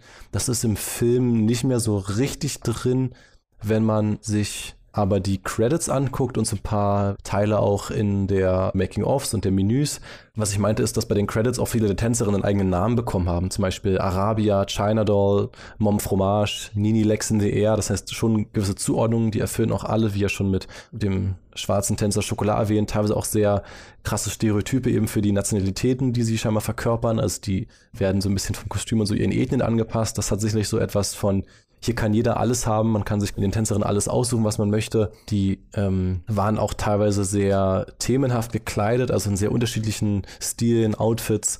Und das ist ja eben bei Satine nicht der Fall, weil sie eben nicht immer das gleiche Outfit hat, sondern wie du schon gesagt hast, teilweise während einer Show dreimal das Kostüm wechselt.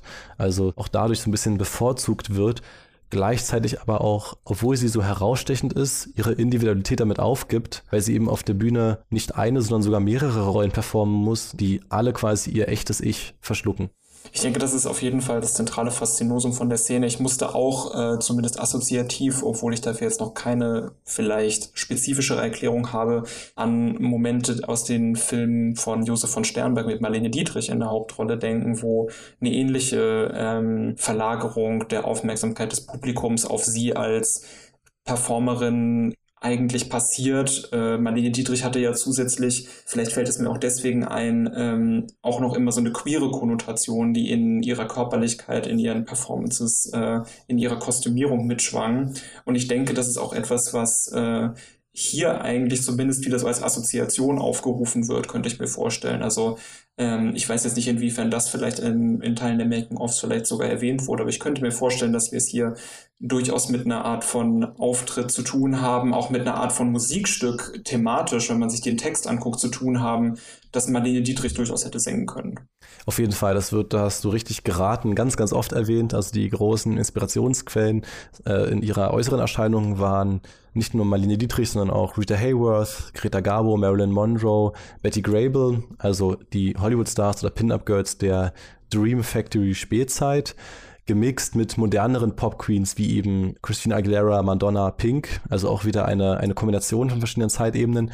Und da gab es auch ganz konkrete Hommagen, habe ich mal zwei rausgesucht, wenn man sich die Szene anguckt bei Minute 14.30 ungefähr, wo der erste Auftritt von Satin stattfindet. Dieses schwarze, glitzernde Kostüm ist eine Anspielung oder eine Hommage an Busstop mit Marilyn Monroe, wo sie dieses schwarze Diamantenkleid trägt. Später, als sie sich dann für den Duke umgezogen hat, trägt sie ein rotes Kleid mit Abendanschuhen. Das ist an Gilda angelehnt, wo Rita Hayworth spielt. Das ist auch da aus einer bestimmten Szene des Films, nämlich trug sie die beim Singen und Strippen von Put the Blame on Mame. Und dieses Kleid mit dieser Szene hat dazu beigetragen, dass das Image der femme fatale gefestigt wurde und wirklich als Stilikone der Mode und des Kinos anerkannt wurde. Und zum Beispiel der Independent, auch eine, eine große Quelle von vielen Filmlisten, kürte diesen Moment als einen der zehn besten Fashion-Momente im Film an. Also diese ganzen Anspielungen im Kostüm von Nicole Kidmans Rolle Satine sind hier ganz bewusst in eine, nicht in eine, sondern in verschiedene, aber gezielte Richtungen äh, konstruiert. Und das ist natürlich auch sehr hervorragend gelöst, weil so viele Outfits, die sie hier tragen darf in diesem Film und alle sind wirklich äh, bravourös, wunderschön, elegant gekleidet und erfüllen alle diesen, diesen Rezeptionsfaktor, der uns eben an diese Momente der Film- und Kunstgeschichte denken lässt. Absolut.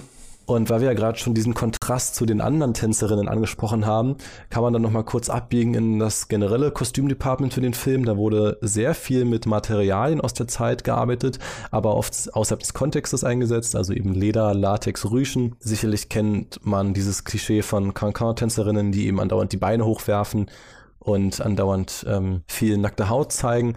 Das wurde ein bisschen entschärft für den Film. Ich finde aber auf eine Art, die ich jetzt nicht als Brüder abstempeln würde, weil die Tänzerinnen damals trugen ganz oft keine oder zerrissene Unterwäsche. Das heißt, diese Schritte in die Luft mit den hohen hochgeworfenen Beinen dienten natürlich auch dazu, dass das Publikum meistens eben männlich Blicke in einen Ort bekommen konnten, der eben ihre Lüste befriedigt und äh, sicherlich diesen Tanz auch extrem sexuell auflädt.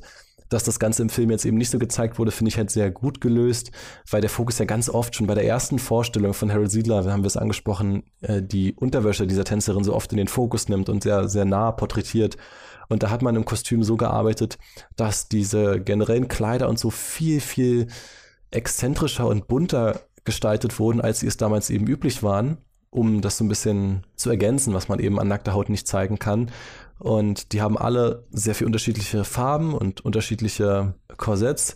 Und Petticoats nennt man die, die, die quasi über ihren Kleidern drüber tragen. Nachträglicher Hinweis, hier sage ich aus Versehen drüber statt drunter. Ein Petticoat ist aber ein mit Rüschenstufen verzierter Unterrock, der oft unter langen, weiten Rücken getragen wurde. Die wurden teilweise mit ganz süßen Blumenmustern verziehen und eben viel kreativer und auch so von der ähm, strahlenden Wirkung der Outfits anders, als sie in der damaligen Zeit zu sehen waren. Da kann man nochmal erwähnen, in dem von uns besprochenen Film French Cancan oder dem anderen Film Moulin Rouge, den wir auch schon erwähnt haben aus dem Jahr 1952, sieht man eben eine deutlich akkuratere Darstellung der Kleider aus dieser Zeit und es fällt durchaus auf, wie die eben etwas blasser, viel mehr weiß und fast schon langweiliger daherkommen, wo man sehr klar sagt, das hätte hier nicht so gepasst in dieser sehr dynamischen, bunten, stark gesättigten Art.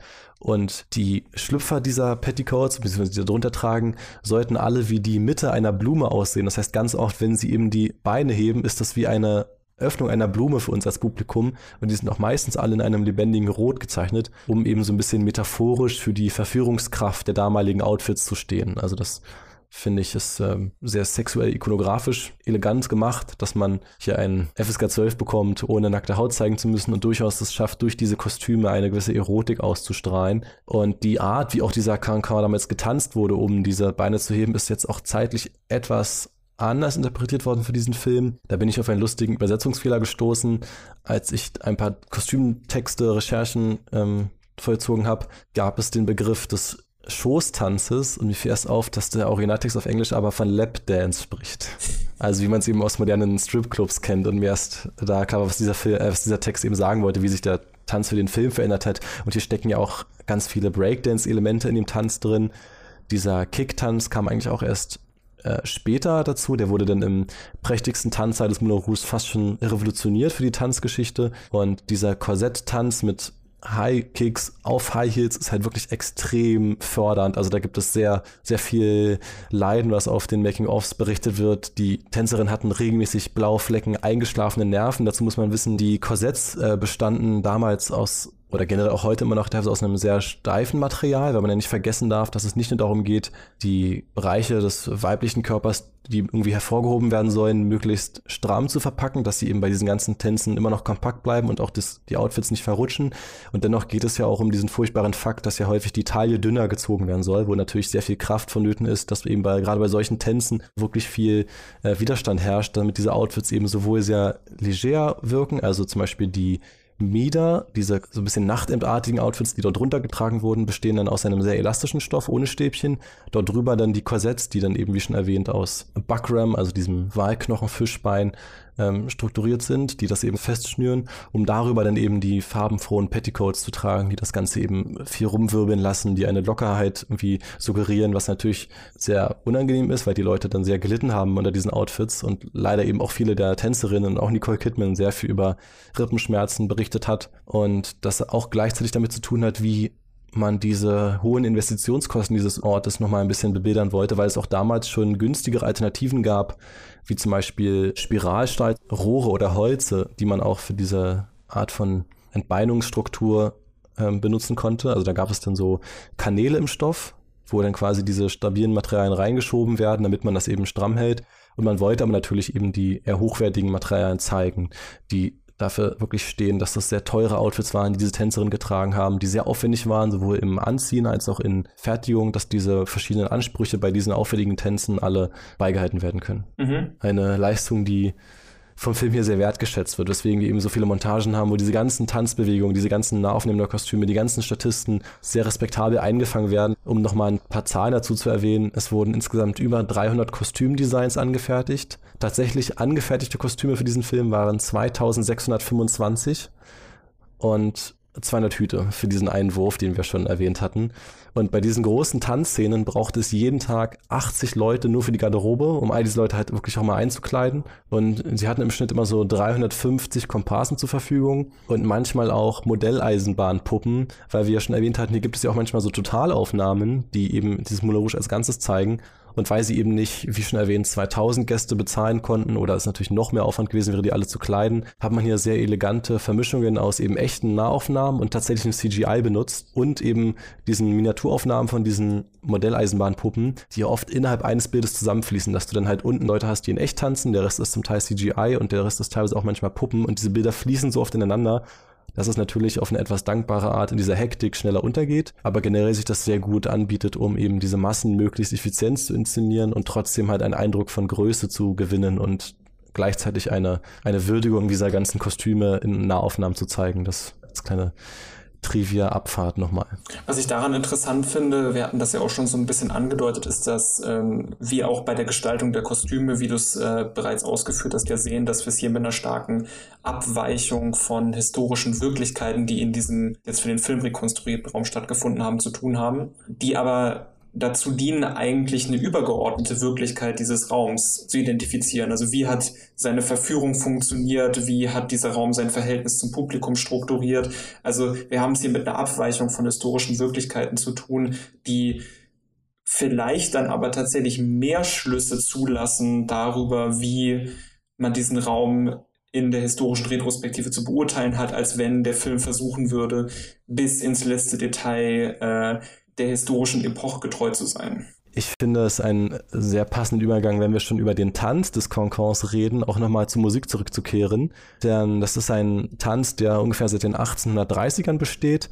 Aber die Musik, die wir heute alle kennen, und wir erinnern uns ja an die Szene, nachdem dieser Männermarsch reingeschritten ist und so ein bisschen Lady Marmalade versus Smells Like Teen Spirit ausführen, wo den Harold Siedler mit so einer Schlussbewegung von einem Dirigent quasi auch das ganze Publikum vor Ort äh, stillschweigen lässt und die Musik beendet und er eben darauf den nochmal beschleunigten Kankan ankündigt, wo dann auch diese schon erwähnte Tafel einmal umgeschlagen wird und dann wird es das Teil für den Kankan gesungen, weil er auch davor in dem Song ja immer diese Zeile hat, don't say you can't, can't, can't, no you can, can, can, also dieses neu interpretieren auf englische Art heißt halt auch, doch du kannst, kannst, kannst es, aber die Musik, die man dazu kennt, kennt man, und da ist eine wirklich schöne Brücke zu einer Hommage, die wir in der letzten Folge oder fast schon eine literarische Referenz angesprochen hatten, denn das ist die bekannte Musik, die man heute mit dem Concorde verbindet, Galopp Infernal vom französischen Komponisten Jacques Offenbach aus seiner Operette Orphée Enfer, also Orpheus in der Unterwelt aus 1958.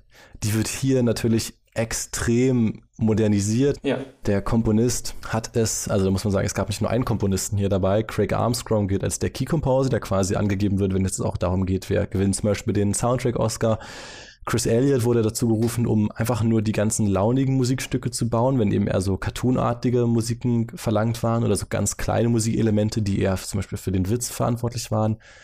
Dann Josh Abrams war ein Produzent, der für das, sie haben es genannt, musikalische Drehbuch angeheuert wurde. Also eben auch zu gucken, gerade bei diesen ganzen Pop-Referenzen, wann baut man wie, wie ein, wie werden die eben umgesetzt.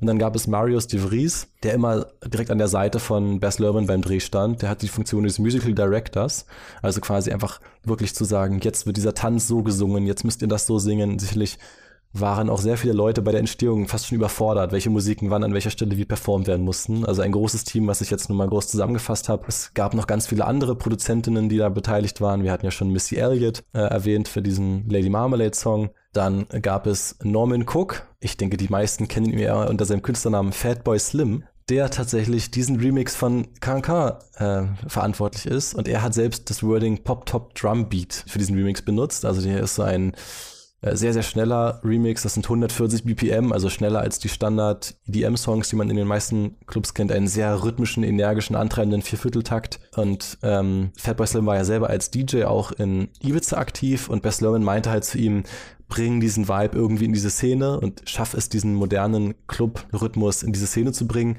Damals war natürlich Techno noch viel größer. Da hat sich aber Fatboy Slim dagegen entschieden, einen Techno-Remix zu machen von dem Song, weil es ihm zu voll war. Und vermutlich eine gute Idee. Vermutlich eine gute Idee. Er wollte auch nicht, dass das äh, durch zu verzerrte, zu krasse elektronische Klänge untergedrückt wird. Also es sollte eher Hand in Hand mit der klassischen Musik, die man heute kennt, gehen. das sollte so ein bisschen die Nebeneinanderstellung in der Musik ermöglichen, was eben an damaliger Zeit modernen Remixen möglich war und irgendwie auch ja tatsächlich technologisch noch relativ neu. Vor 20 Jahren waren ja eben elektronische Musiken noch nicht so verbreitet aufgrund des Mangels an Computern zum Beispiel. Also dieser Atari-PC, auf dem Fatboy Slim damals gearbeitet hat, das ist ganz süß, war für viele Leute in der Entstehung des Films, obwohl der damals schon 15 Jahre alt war, noch so etwas, wo man sagen würde, das ist so technologisches Neuland. So, der hat da diesen Computer. Das hatten halt auch noch nicht so viele und elektronische Musik war eben noch nicht so im Mainstream-Radio verbreitet, wie es heutzutage ist, weil es eben noch etwas Vorreitendes war, was eben auch moderne Software benötigt hat. Und der Remix, der dann passiert, ist sicherlich so, dass man Jacques Offenbach nicht mehr so gut erkennen kann, musikalisch. Aber ich würde behaupten, der Cancan, der Tanz und dieser Rhythmus dazu, der ja auch in zum Beispiel ganz vielen Torhymnen in der Sportwelt eingebaut ist, ist so bekannt, so verankert in dem kulturellen Allgemeinwissen, dass man sicherlich ähm, sagen kann, man darf den so stark verfremden, ohne die Originalwirkung zu entfernen. Und diese Spiegelung an die Operette Orpheus in Elevate ist natürlich wirklich nochmal sehr, sehr schön, wenn man sich die inhaltlichen Quellen anguckt, die wir auch schon rezitiert haben in der letzten Folge, was sicherlich die Figur von Christian hier sehr gut macht. Und ähm, ganz viele Musiker haben in der Zeit Musik für den Cancan geschrieben, aber diese Melodie, die wir von Offenbach kennen, ist für mich auch die schönste Variante, die ich kenne von Cancan Begleitmusiken. Und ich weiß nicht, ob du auch Offenbach-Fan bist. Naja, ich kann mich jetzt noch nicht wirklich als Offenbach-Fan bezeichnen. Ich würde es vermutlich äh, bestimmte Passagen aus seinen Operetten wiedererkennen, wenn sie mir vorgespielt werden würden. Und ich würde aber gar nicht wissen, dass sie von Jacques Offenbach sind. Also die Musik von ihm hat ja eine gewisse Form von Präsenz, wo man ihr bestimmt schon mal begegnet ist. Aber zum Beispiel jetzt eine vollständige Operette von ihm gehört habe ich noch nicht. Was mir allerdings gerade einfällt, ist, dass äh, man mit dieser Anspielung auf die Operette vielleicht auch nochmal eine weiterführende Dimension hat für diese schon in dieser Sequenz anfangende Situation zwischen Christian und Satine, die ja eigentlich in ihrem Dialog immer ähm, so eine Art von produktivem Missverständnis performen. Also die miteinander reden, das Gespräch geht voran, beide haben den Eindruck, das Gespräch geht so voran, wie es von ihnen intendiert ist. Äh, beide haben den Eindruck, dass man sich gegenseitig versteht, aber eigentlich missversteht man sich die ganze Zeit. Und es ist ja eine zentrale Eigenschaft der Operette, dass man es da häufig auch eben mit sehr komödienhaften Strukturen zu tun hat, in denen ganz viele Missverständnisse einander auftürmen, es irgendwie Verwechslungen gibt, äh, jemand für den Falschen gehalten wird und so weiter. Und ich denke, dass hier das Operettenhafte auch Teil des Humors ist, dieses Screwball-artige fast schon, was zwischen diesen beiden ähm, Figuren irgendwie stattfindet. Das können wir dann ja auch nochmal in der nächsten Folge nochmal etwas detaillierter besprechen, weil es da eben eine zentrale Rolle für die Dramaturgie der Szene einnimmt, aber es wird ja hier schon angedeutet und steht mit Sicherheit auch in Verbindung zu einer bestimmten Form von Operettenrezeption. Also da kann man das ja auch durchaus herleiten, was dann die Screwball-Komödien zum Beispiel gemacht haben mit dieser Idee vom produktiven Missverständnis. Das ist ja Teil der ähm, Operettendramaturgien ganz oft. Die Gegenüberstellung ist sicherlich in der nächsten Sequenz besser auseinanderzunehmen, aber du hast ja schon gesagt, die ist hier auf jeden Fall schon sehr gut eingefangen, erstmalig, wenn es eben um das erste Aufeinandertreffen geht. In der Version, wo Satine Sparkling Diamond singt. Erstmal für das Publikum, aber später dann natürlich auch in einer Art, wo sie Christian immer näher kommt und ja auch aus Versehen über Christian redet, weil sie ihn mit dem Duke verwechselt. Sicherlich mit einer wieder sehr offensichtlichen, aber ich finde schon charmanten Art beginnt, dass die erste Zeile dort ja The French are glad to die for love singt. Und ich wage mich jetzt mal zu behaupten, ohne dass ihr Geburtsort erwähnt wird, dass Nicole Kidman als Satine hier auch eine Französin spielt, obwohl sie ja eigentlich Australierin ist. Und dieses To Die for Love ja auch wieder eine Vorwegnahme ist, die in dem Film ja auch passiert und ja auch mehrfach sogar angespielt, wenn es eben darum geht, wie weit zum Beispiel Christian ist zu gehen. Hier haben wir auch nicht nur eine inhaltliche Referenz, hier wurden ja schon die Tänzerinnen als die Diamond Dogs von Siedler beschrieben was übrigens auch ein echter Begriff ist aus der Zeit. Ich habe Quellen gefunden, wo erzählt wird, dass diese Kurtisanen aus dem Moulin Rouge, wo ja auch ähm, Satine als solche bezeichnet wird, teilweise sogar wirklich mit Diamanten bezahlt wurden. Und es gibt Gerüchte, dass die zwischenzeitlich so reich waren, also in, als Individuum, dass sie aus Spaß Diamanten verbrannt haben und da eben aber dennoch diesen animalischen Begriff bekommen haben, was ja trotz des Reichtums wieder auch ein bisschen eine Degradierung ist, wo man ja auch merkt, wie Satine immer wieder das Animalische in ihrem Schauspiel, in ihrer Performance reinholt, wenn sie eben verschiedene Tiergeräusche nachmacht in ihren Tänzen oder in ihrem Gesang. Und sie selbst wird aber als Sparkling Diamond, also sicherlich eine Art Upgrade hervorgetragen. Und das ist auch performt mit dem Song Diamonds Are a Girl's Best Friends, der wiederum ein Stück ist aus der Broadway-Produktion Gentlemen Prefer Blondes welche ja auch verfilmt wurde. Und da haben wir wieder Marilyn Monroe. Und ich glaube, dass tatsächlich dieser Film Gentlemen Prefer Blondes durchaus auch Angebote macht, ihn mit Moulin Rouge zu vergleichen. Denn wir haben es auch da eigentlich mit einer Situation zu tun, wo komödiantische Strukturen daraus entstehen, dass in diesem Fall eben zwei Frauenfiguren, gespielt von Jane Russell und äh, Marilyn Monroe, sich in einen Teil der Gesellschaft einschleichen, zu dem sie eigentlich aus ökonomischer Perspektive keinen Zutritt haben.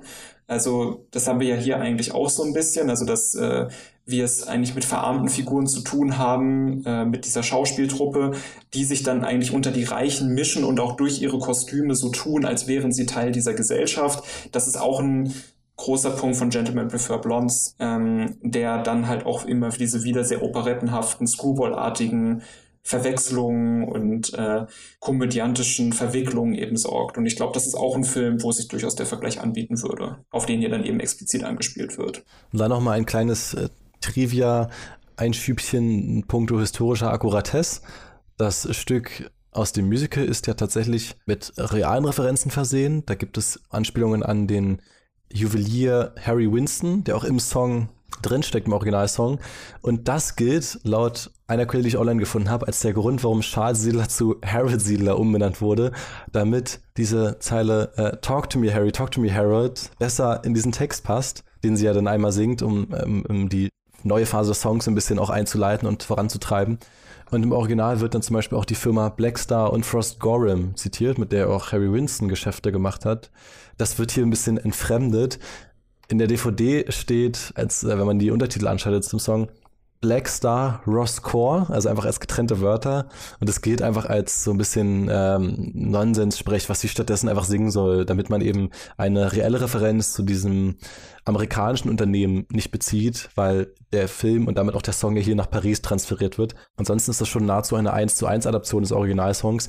Auf dem Soundtrack wird es betitelt als Sparkling Diamonds statt Diamonds Are a Girl's Best Friend weil das streng genommen auch ein Medley ist, denn später kommt eben noch Material Girl from Madonna dazu, aber tendenziell wird der Song schon getrieben durch den Text und die Melodien von Diamonds Are a Girl's Best Friend. Auch da wieder eine leichte Abwandlung der Lyrics.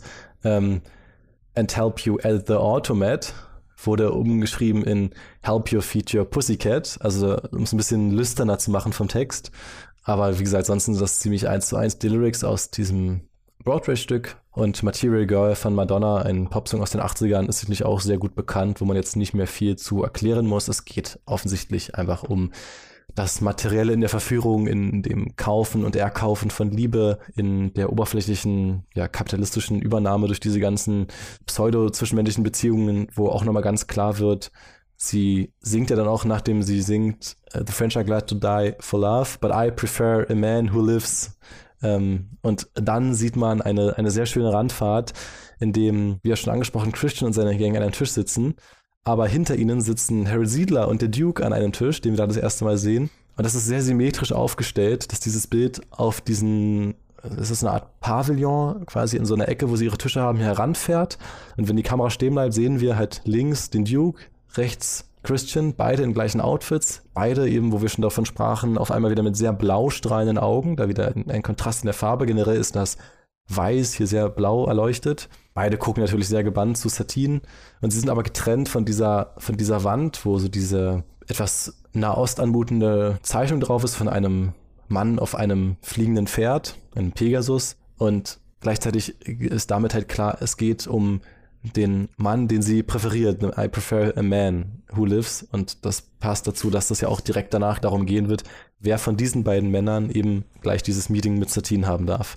Sehr elegant, sehr gut. Diese Gegenüberstellung zu Christian und dem ähm, Geld aber auch, denn mit diesem Song, der eben die Materialität des Ganzen nochmal hervorheben soll, wird ja auch der Duke einfach als Metapher für den Markt, für das Geld eingeführt. Denn man könnte ja fast schon sagen, er hat einfach nur die Funktionsrolle des Antagonisten, aber auch eben als des besprochenen Marktes, des freien Geldes in der Welt, wovon das Moulin Rouge eben damals noch sehr, noch sehr abhängig war. Und bevor da aber ein tatsächliches Aufeinandertreffen stattfindet, muss dann Satine erstmal noch ihre Rolle erfüllen. Dieser Song der sehr elegant mit sehr zurückhaltender Musik anfängt, verwandelt sich in eine sehr komödiantisch aufgeladene Performance mit sehr viel Sounddesign-Elementen. Jede Bewegung ihres Kleides wird nochmal extra von diesen Cartoon-Sounds, die ich schon erwähnt habe, unterlegt. Es wird sehr lebendig, Big Band-artig und sie fängt natürlich erstmal an, das ganze Publikum nach und nach zu verführen. Wir sehen Shots, wie Männer verzweifelt noch die Reste ihres Bargelds suchen, um ihr nochmal möglichst viel Geld zuzuwerfen. Sie hat diese Männer dort sehr gut im Griff und weiß genau, wie sie sich bewegen muss, was sie zeigen muss, wie sie ihren Blick einsetzen muss, um eben die Leute um den Verstand zu bringen und da ist die Kamera sich nicht zu schade, teilweise auch wirklich lächerliche, herablassende Shots auf diese Männer zu zeigen, die dort mit hochroten Wangen wirklich total unkontrolliert einfach nur ihre Vorstellungen ausleben in dem, was sie dort sehen. Vielleicht sogar das ganze Geld loswerden, was sie besitzen. Du hast es angedeutet, dass wir es da eigentlich äh, auch mit Bewegungen zu tun haben, die so aussehen, als würden sie wirklich das letzte Geld, was sie noch haben, zusammenkratzen. Und da steckt ja dann auch so eine gewisse Eigendynamik dieses Raums drin, die durch die Verbindung vom Raum eben und der Bewegung der Körper eigentlich entsteht, dieses Potenzial dafür, dass eine Figur, die verarmt ist, missverstanden werden kann für jemanden, der reich ist. Und das ist ja dann eigentlich auch der zentrale komödiantische Punkt von Teilen dieser Szene, dass wir halt zwei Gespräche nebeneinander haben, die in zwei äh, von der Tonebene her getrennten Nischen eben stattfinden wo dann jeweils äh, der tatsächlich reichen Figur und der Figur, die dann von Satin für die reiche Figur gehalten wird, eben gesagt wird, du kannst gleich die Frauenfigur alleine treffen und dann wird Christian ja tatsächlich für die Figur gehalten, die das ökonomische Privileg hat, in diese Situation zu kommen. Und das ist ja dann interessant, dass dieser Raum, vielleicht auch aus politischer Sicht, die Eigendynamik so ein bisschen in sich birgt, dass dort solche Missverständnisse stattfinden können, die Klassengrenzen temporär aufweichen. Und es zeigt auch gleichzeitig, wie Satin auch einen absurditätsoffenbarendes Mittel für diesen freien Markt ist. Denn wenn man sich mal anguckt, was da an Juwelen, an Geld quasi ihr gegeben würde, müsste man ja meinen, sie müsste eine der reichsten Personen dieses Ortes sein. Aber natürlich gehört das nicht ihr, es gehört diesem Etablissement, wo wir auch erfahren haben, selbst das kann damit nicht extrem reich werden, weil es muss sehr viel laufende Kosten decken. Und es zeigt sicherlich, wie unfair das ist, weil ihr ja offensichtlich von den Leuten scheinbar ganz viel Reichtum sogar geschenkt wird, die ja sehr, sehr wohlhabend sind.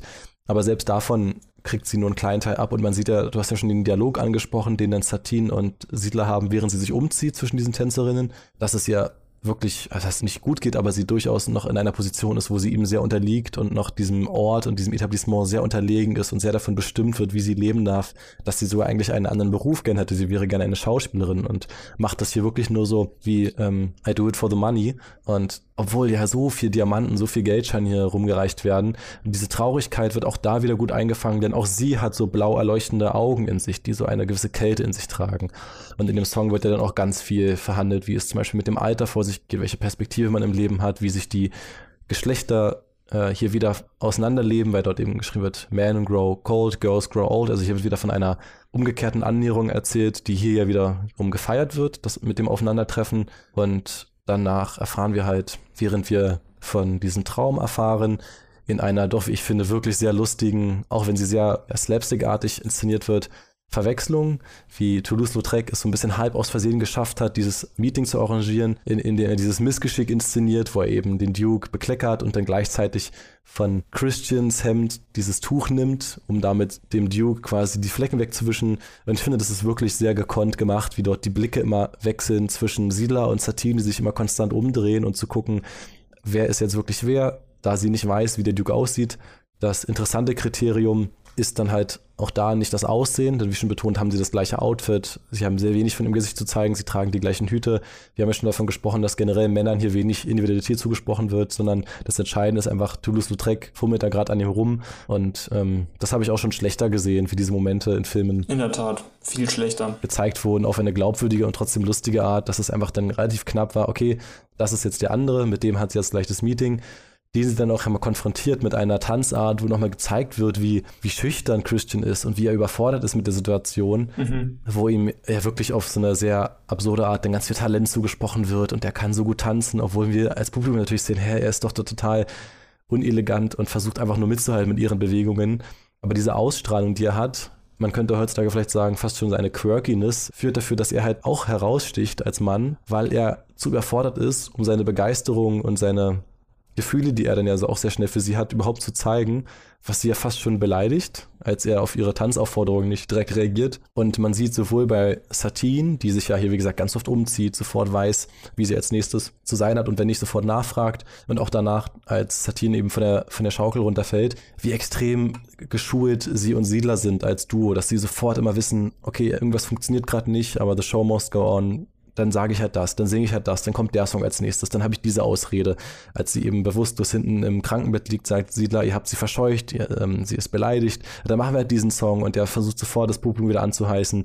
Als Christian auf ihre Tanzeinlagen nicht reagiert, weiß sie sofort, dann machen wir eben den Song und ich mache den Tanz und alle anderen Frauen suchen sich immer ihre Partner. Und ich finde, es ist wirklich sehr, sehr gut, wie die beiden das im Griff haben und wissen, wie diese Abende laufen. Und dann folgt quasi so ein bisschen eine Wiederholung der Tanzszenen, die wir davor schon hatten. Die gleichen Tänzerinnen, die gleichen Statisten, die gleichen Männer, die gleichen Instrumentalisten, die dann eben mit Christian zusammen in der Mitte noch einmal tanzen. Das geschieht dann zu dem Song Rhythm of the Night aus den 80ern. Also wieder so ein bisschen moderner, könnte man jetzt sagen, wenn man bedenkt, wann das erschienen ist. Also wir hatten ja davor eben Madonna, Material Girl aus der gleichen Zeit. Ist dann eben dieser Song von Diane Warren, der hier von Valerian gesungen wird. Und da kommt dann auch wieder ganz, ganz langsam, während Christian versucht, den ersten Dialog mit ihr zu haben, äh, Smells Like Teen Spirit hoch. Also auch da, er ist wieder ein Song hinterher und erinnert sich, ach, das haben doch die Männer gerade gesungen. Und mit seiner sehr unbeholfenen Art, mit ihr das Gespräch zu beginnen und irgendwie so ganz verquert zu erzählen, naja, ich habe da irgendwie diesen Plan mit der Poesie, den ich dir gerne vorstellen würde und sie weiß gar nichts damit anzufangen, warum überhaupt das Gespräch so ja. Er versucht sich eigentlich den Männern in diesem Raum anzupassen, ist aber bei der Anpassung an die Performance von Geschlecht schon wieder einen Schritt zu spät dran, weswegen er für ihre Augen sichtbar aus der Rolle fällt. Ja. Genau. Und sicherlich auch dadurch interessant wird. Und auch da sind wieder ganz viele tolle filmische Kniffe. Wir haben diese Szene, wo alle Tänzerinnen synchron einmal sich dem Geschlechtsbereich der Männer nähern, indem sie sich so indem sie einmal so in die Hocke gehen und dann quasi mit ihrem Hinterteil wieder äh, am Intimbereich der Männer so lang reiben. Wir haben ja schon vorhin die Anspielungen der Lapdances aus dem heutigen Stripwesen äh, angesprochen, die auch hier im Tanz ein bisschen drinstecken. Und das Ganze ist für Christian so überraschend und so überfordernd auch schon auf eine erotische Art, dass das Bild einmal normal abgespielt wird und dann sehr offensichtlich wieder rückwärts abgespielt wird, um diesen Moment nochmal zu erfahrbar zu machen, weil Christian auch nicht wusste, wie es in ihm geschieht in dem Moment. Währenddessen haben wir halt noch Siedler, der sich entfernen musste von dem Duke und eben auch denkt, es läuft alles nach Plan und so ein bisschen vorbereitet wird, was danach einfach an narrativen Elementen passiert.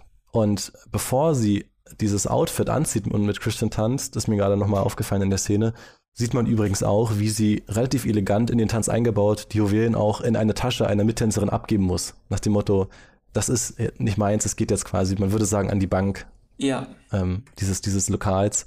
Mhm. Und dann kommt es halt, wie schon besprochen, zu dem Moment, dass sie zum Ende des Songs von der Decke fällt, unmächtig wird, auch da von Chocolat aufgefangen wird, der hier oft als der tragische, freundliche Retter inszeniert wird. Das wird er noch ganz, ganz oft tun und so ein bisschen ein stummer bester Freund von Satine wird. Ich meine, nichts anderes, als ihr hier quasi das Leben gerettet hat, im Moment, wo er sie auffängt.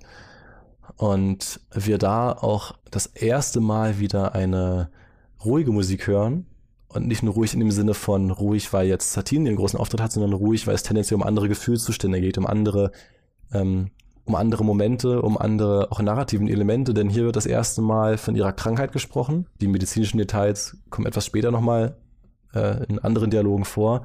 Und während sie dort hinten liegt, von ihren Mittänzerinnen so ein bisschen gepflegt wird, der Doktor kommt, versucht sie mit Gasen ein bisschen zu benebeln und zu gucken, ob man das Korsett lösen muss, taucht das Thema von A Fool to Believe auf. Ein Song, den wir später nochmal in gesungener Variante von Siedler und Satine hören.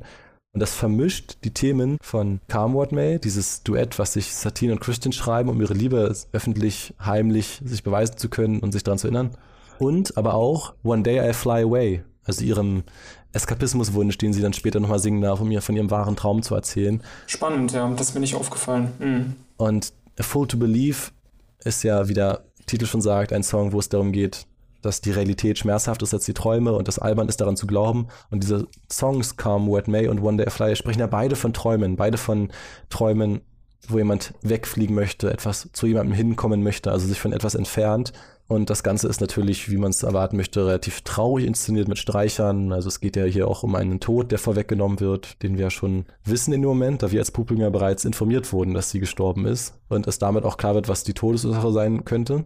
Und ich würde sagen, damit haben wir so langsam diese Sequenz abgeschlossen. Absolut. Ha, eine Sache ist mir noch eingefallen. Das Wort, was sie nicht mehr aussprechen darf, als sie eben von der Schaukel fällt, von Diamonds is the Girl's Best, ist ja Friend. Wie schon erwähnt, ist Schokolade, der männliche schwarze Tänzer, der, der sie auffängt und quasi ja so ein bisschen durchaus eine Freundesrolle hat. Aber während sie diesen Song davor die ganze Zeit singt, haben wir ganz, ganz oft schon Schnitte auf Nini, die Tänzerin von den Diamond Dogs, die wir schon ganz oft jetzt in Porträtaufnahme hatten, die sie ja später verraten wird. Mhm. Also alles andere als eine Freundin ist. Und da ist auch eine gewisse Art von Konkurrenz, die inszeniert wird, weil sie so ein bisschen immer die zweite Geige spielen muss und zum Beispiel den Publikum, was gerade nicht von Satin besungen wird, einen Kuss zu werfen muss, gewisse Tänze nachführen muss, die Satin vorher vorgetanzt hat.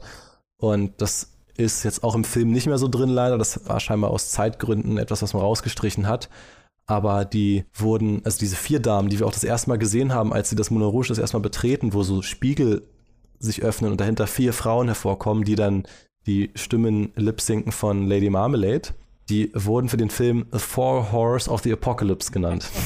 Und davon ist eben Nini eine der vier, die das Ganze so ein bisschen anführt oder sich als die Nebenrolle von diesen Tänzerinnen, die am meisten Raum bekommt. Nini Lex in the Air wird sie auch in den, im Abspann genannt. Und das ist ja eben auch nochmal ganz wichtig, dass hier auch ein großes Konkurrenzwesen herrscht, denn Satin hat ja immer noch eine schon privilegierte Position, weil man sich denken kann, dass viele der anderen Tänzerinnen auch andere Träume haben, auch gerne diese Protagonistenrolle hätten, auch gerne diese ganze Aufmerksamkeit und Liebe von den Männern. Und das haben wir schon gesagt, ist auch fast schon unfair, wie der Film durch die Kostüme und das Make-up Satin so bevorzugt, was diesen ganzen anderen Tänzerinnen eben nicht gegönnt ist.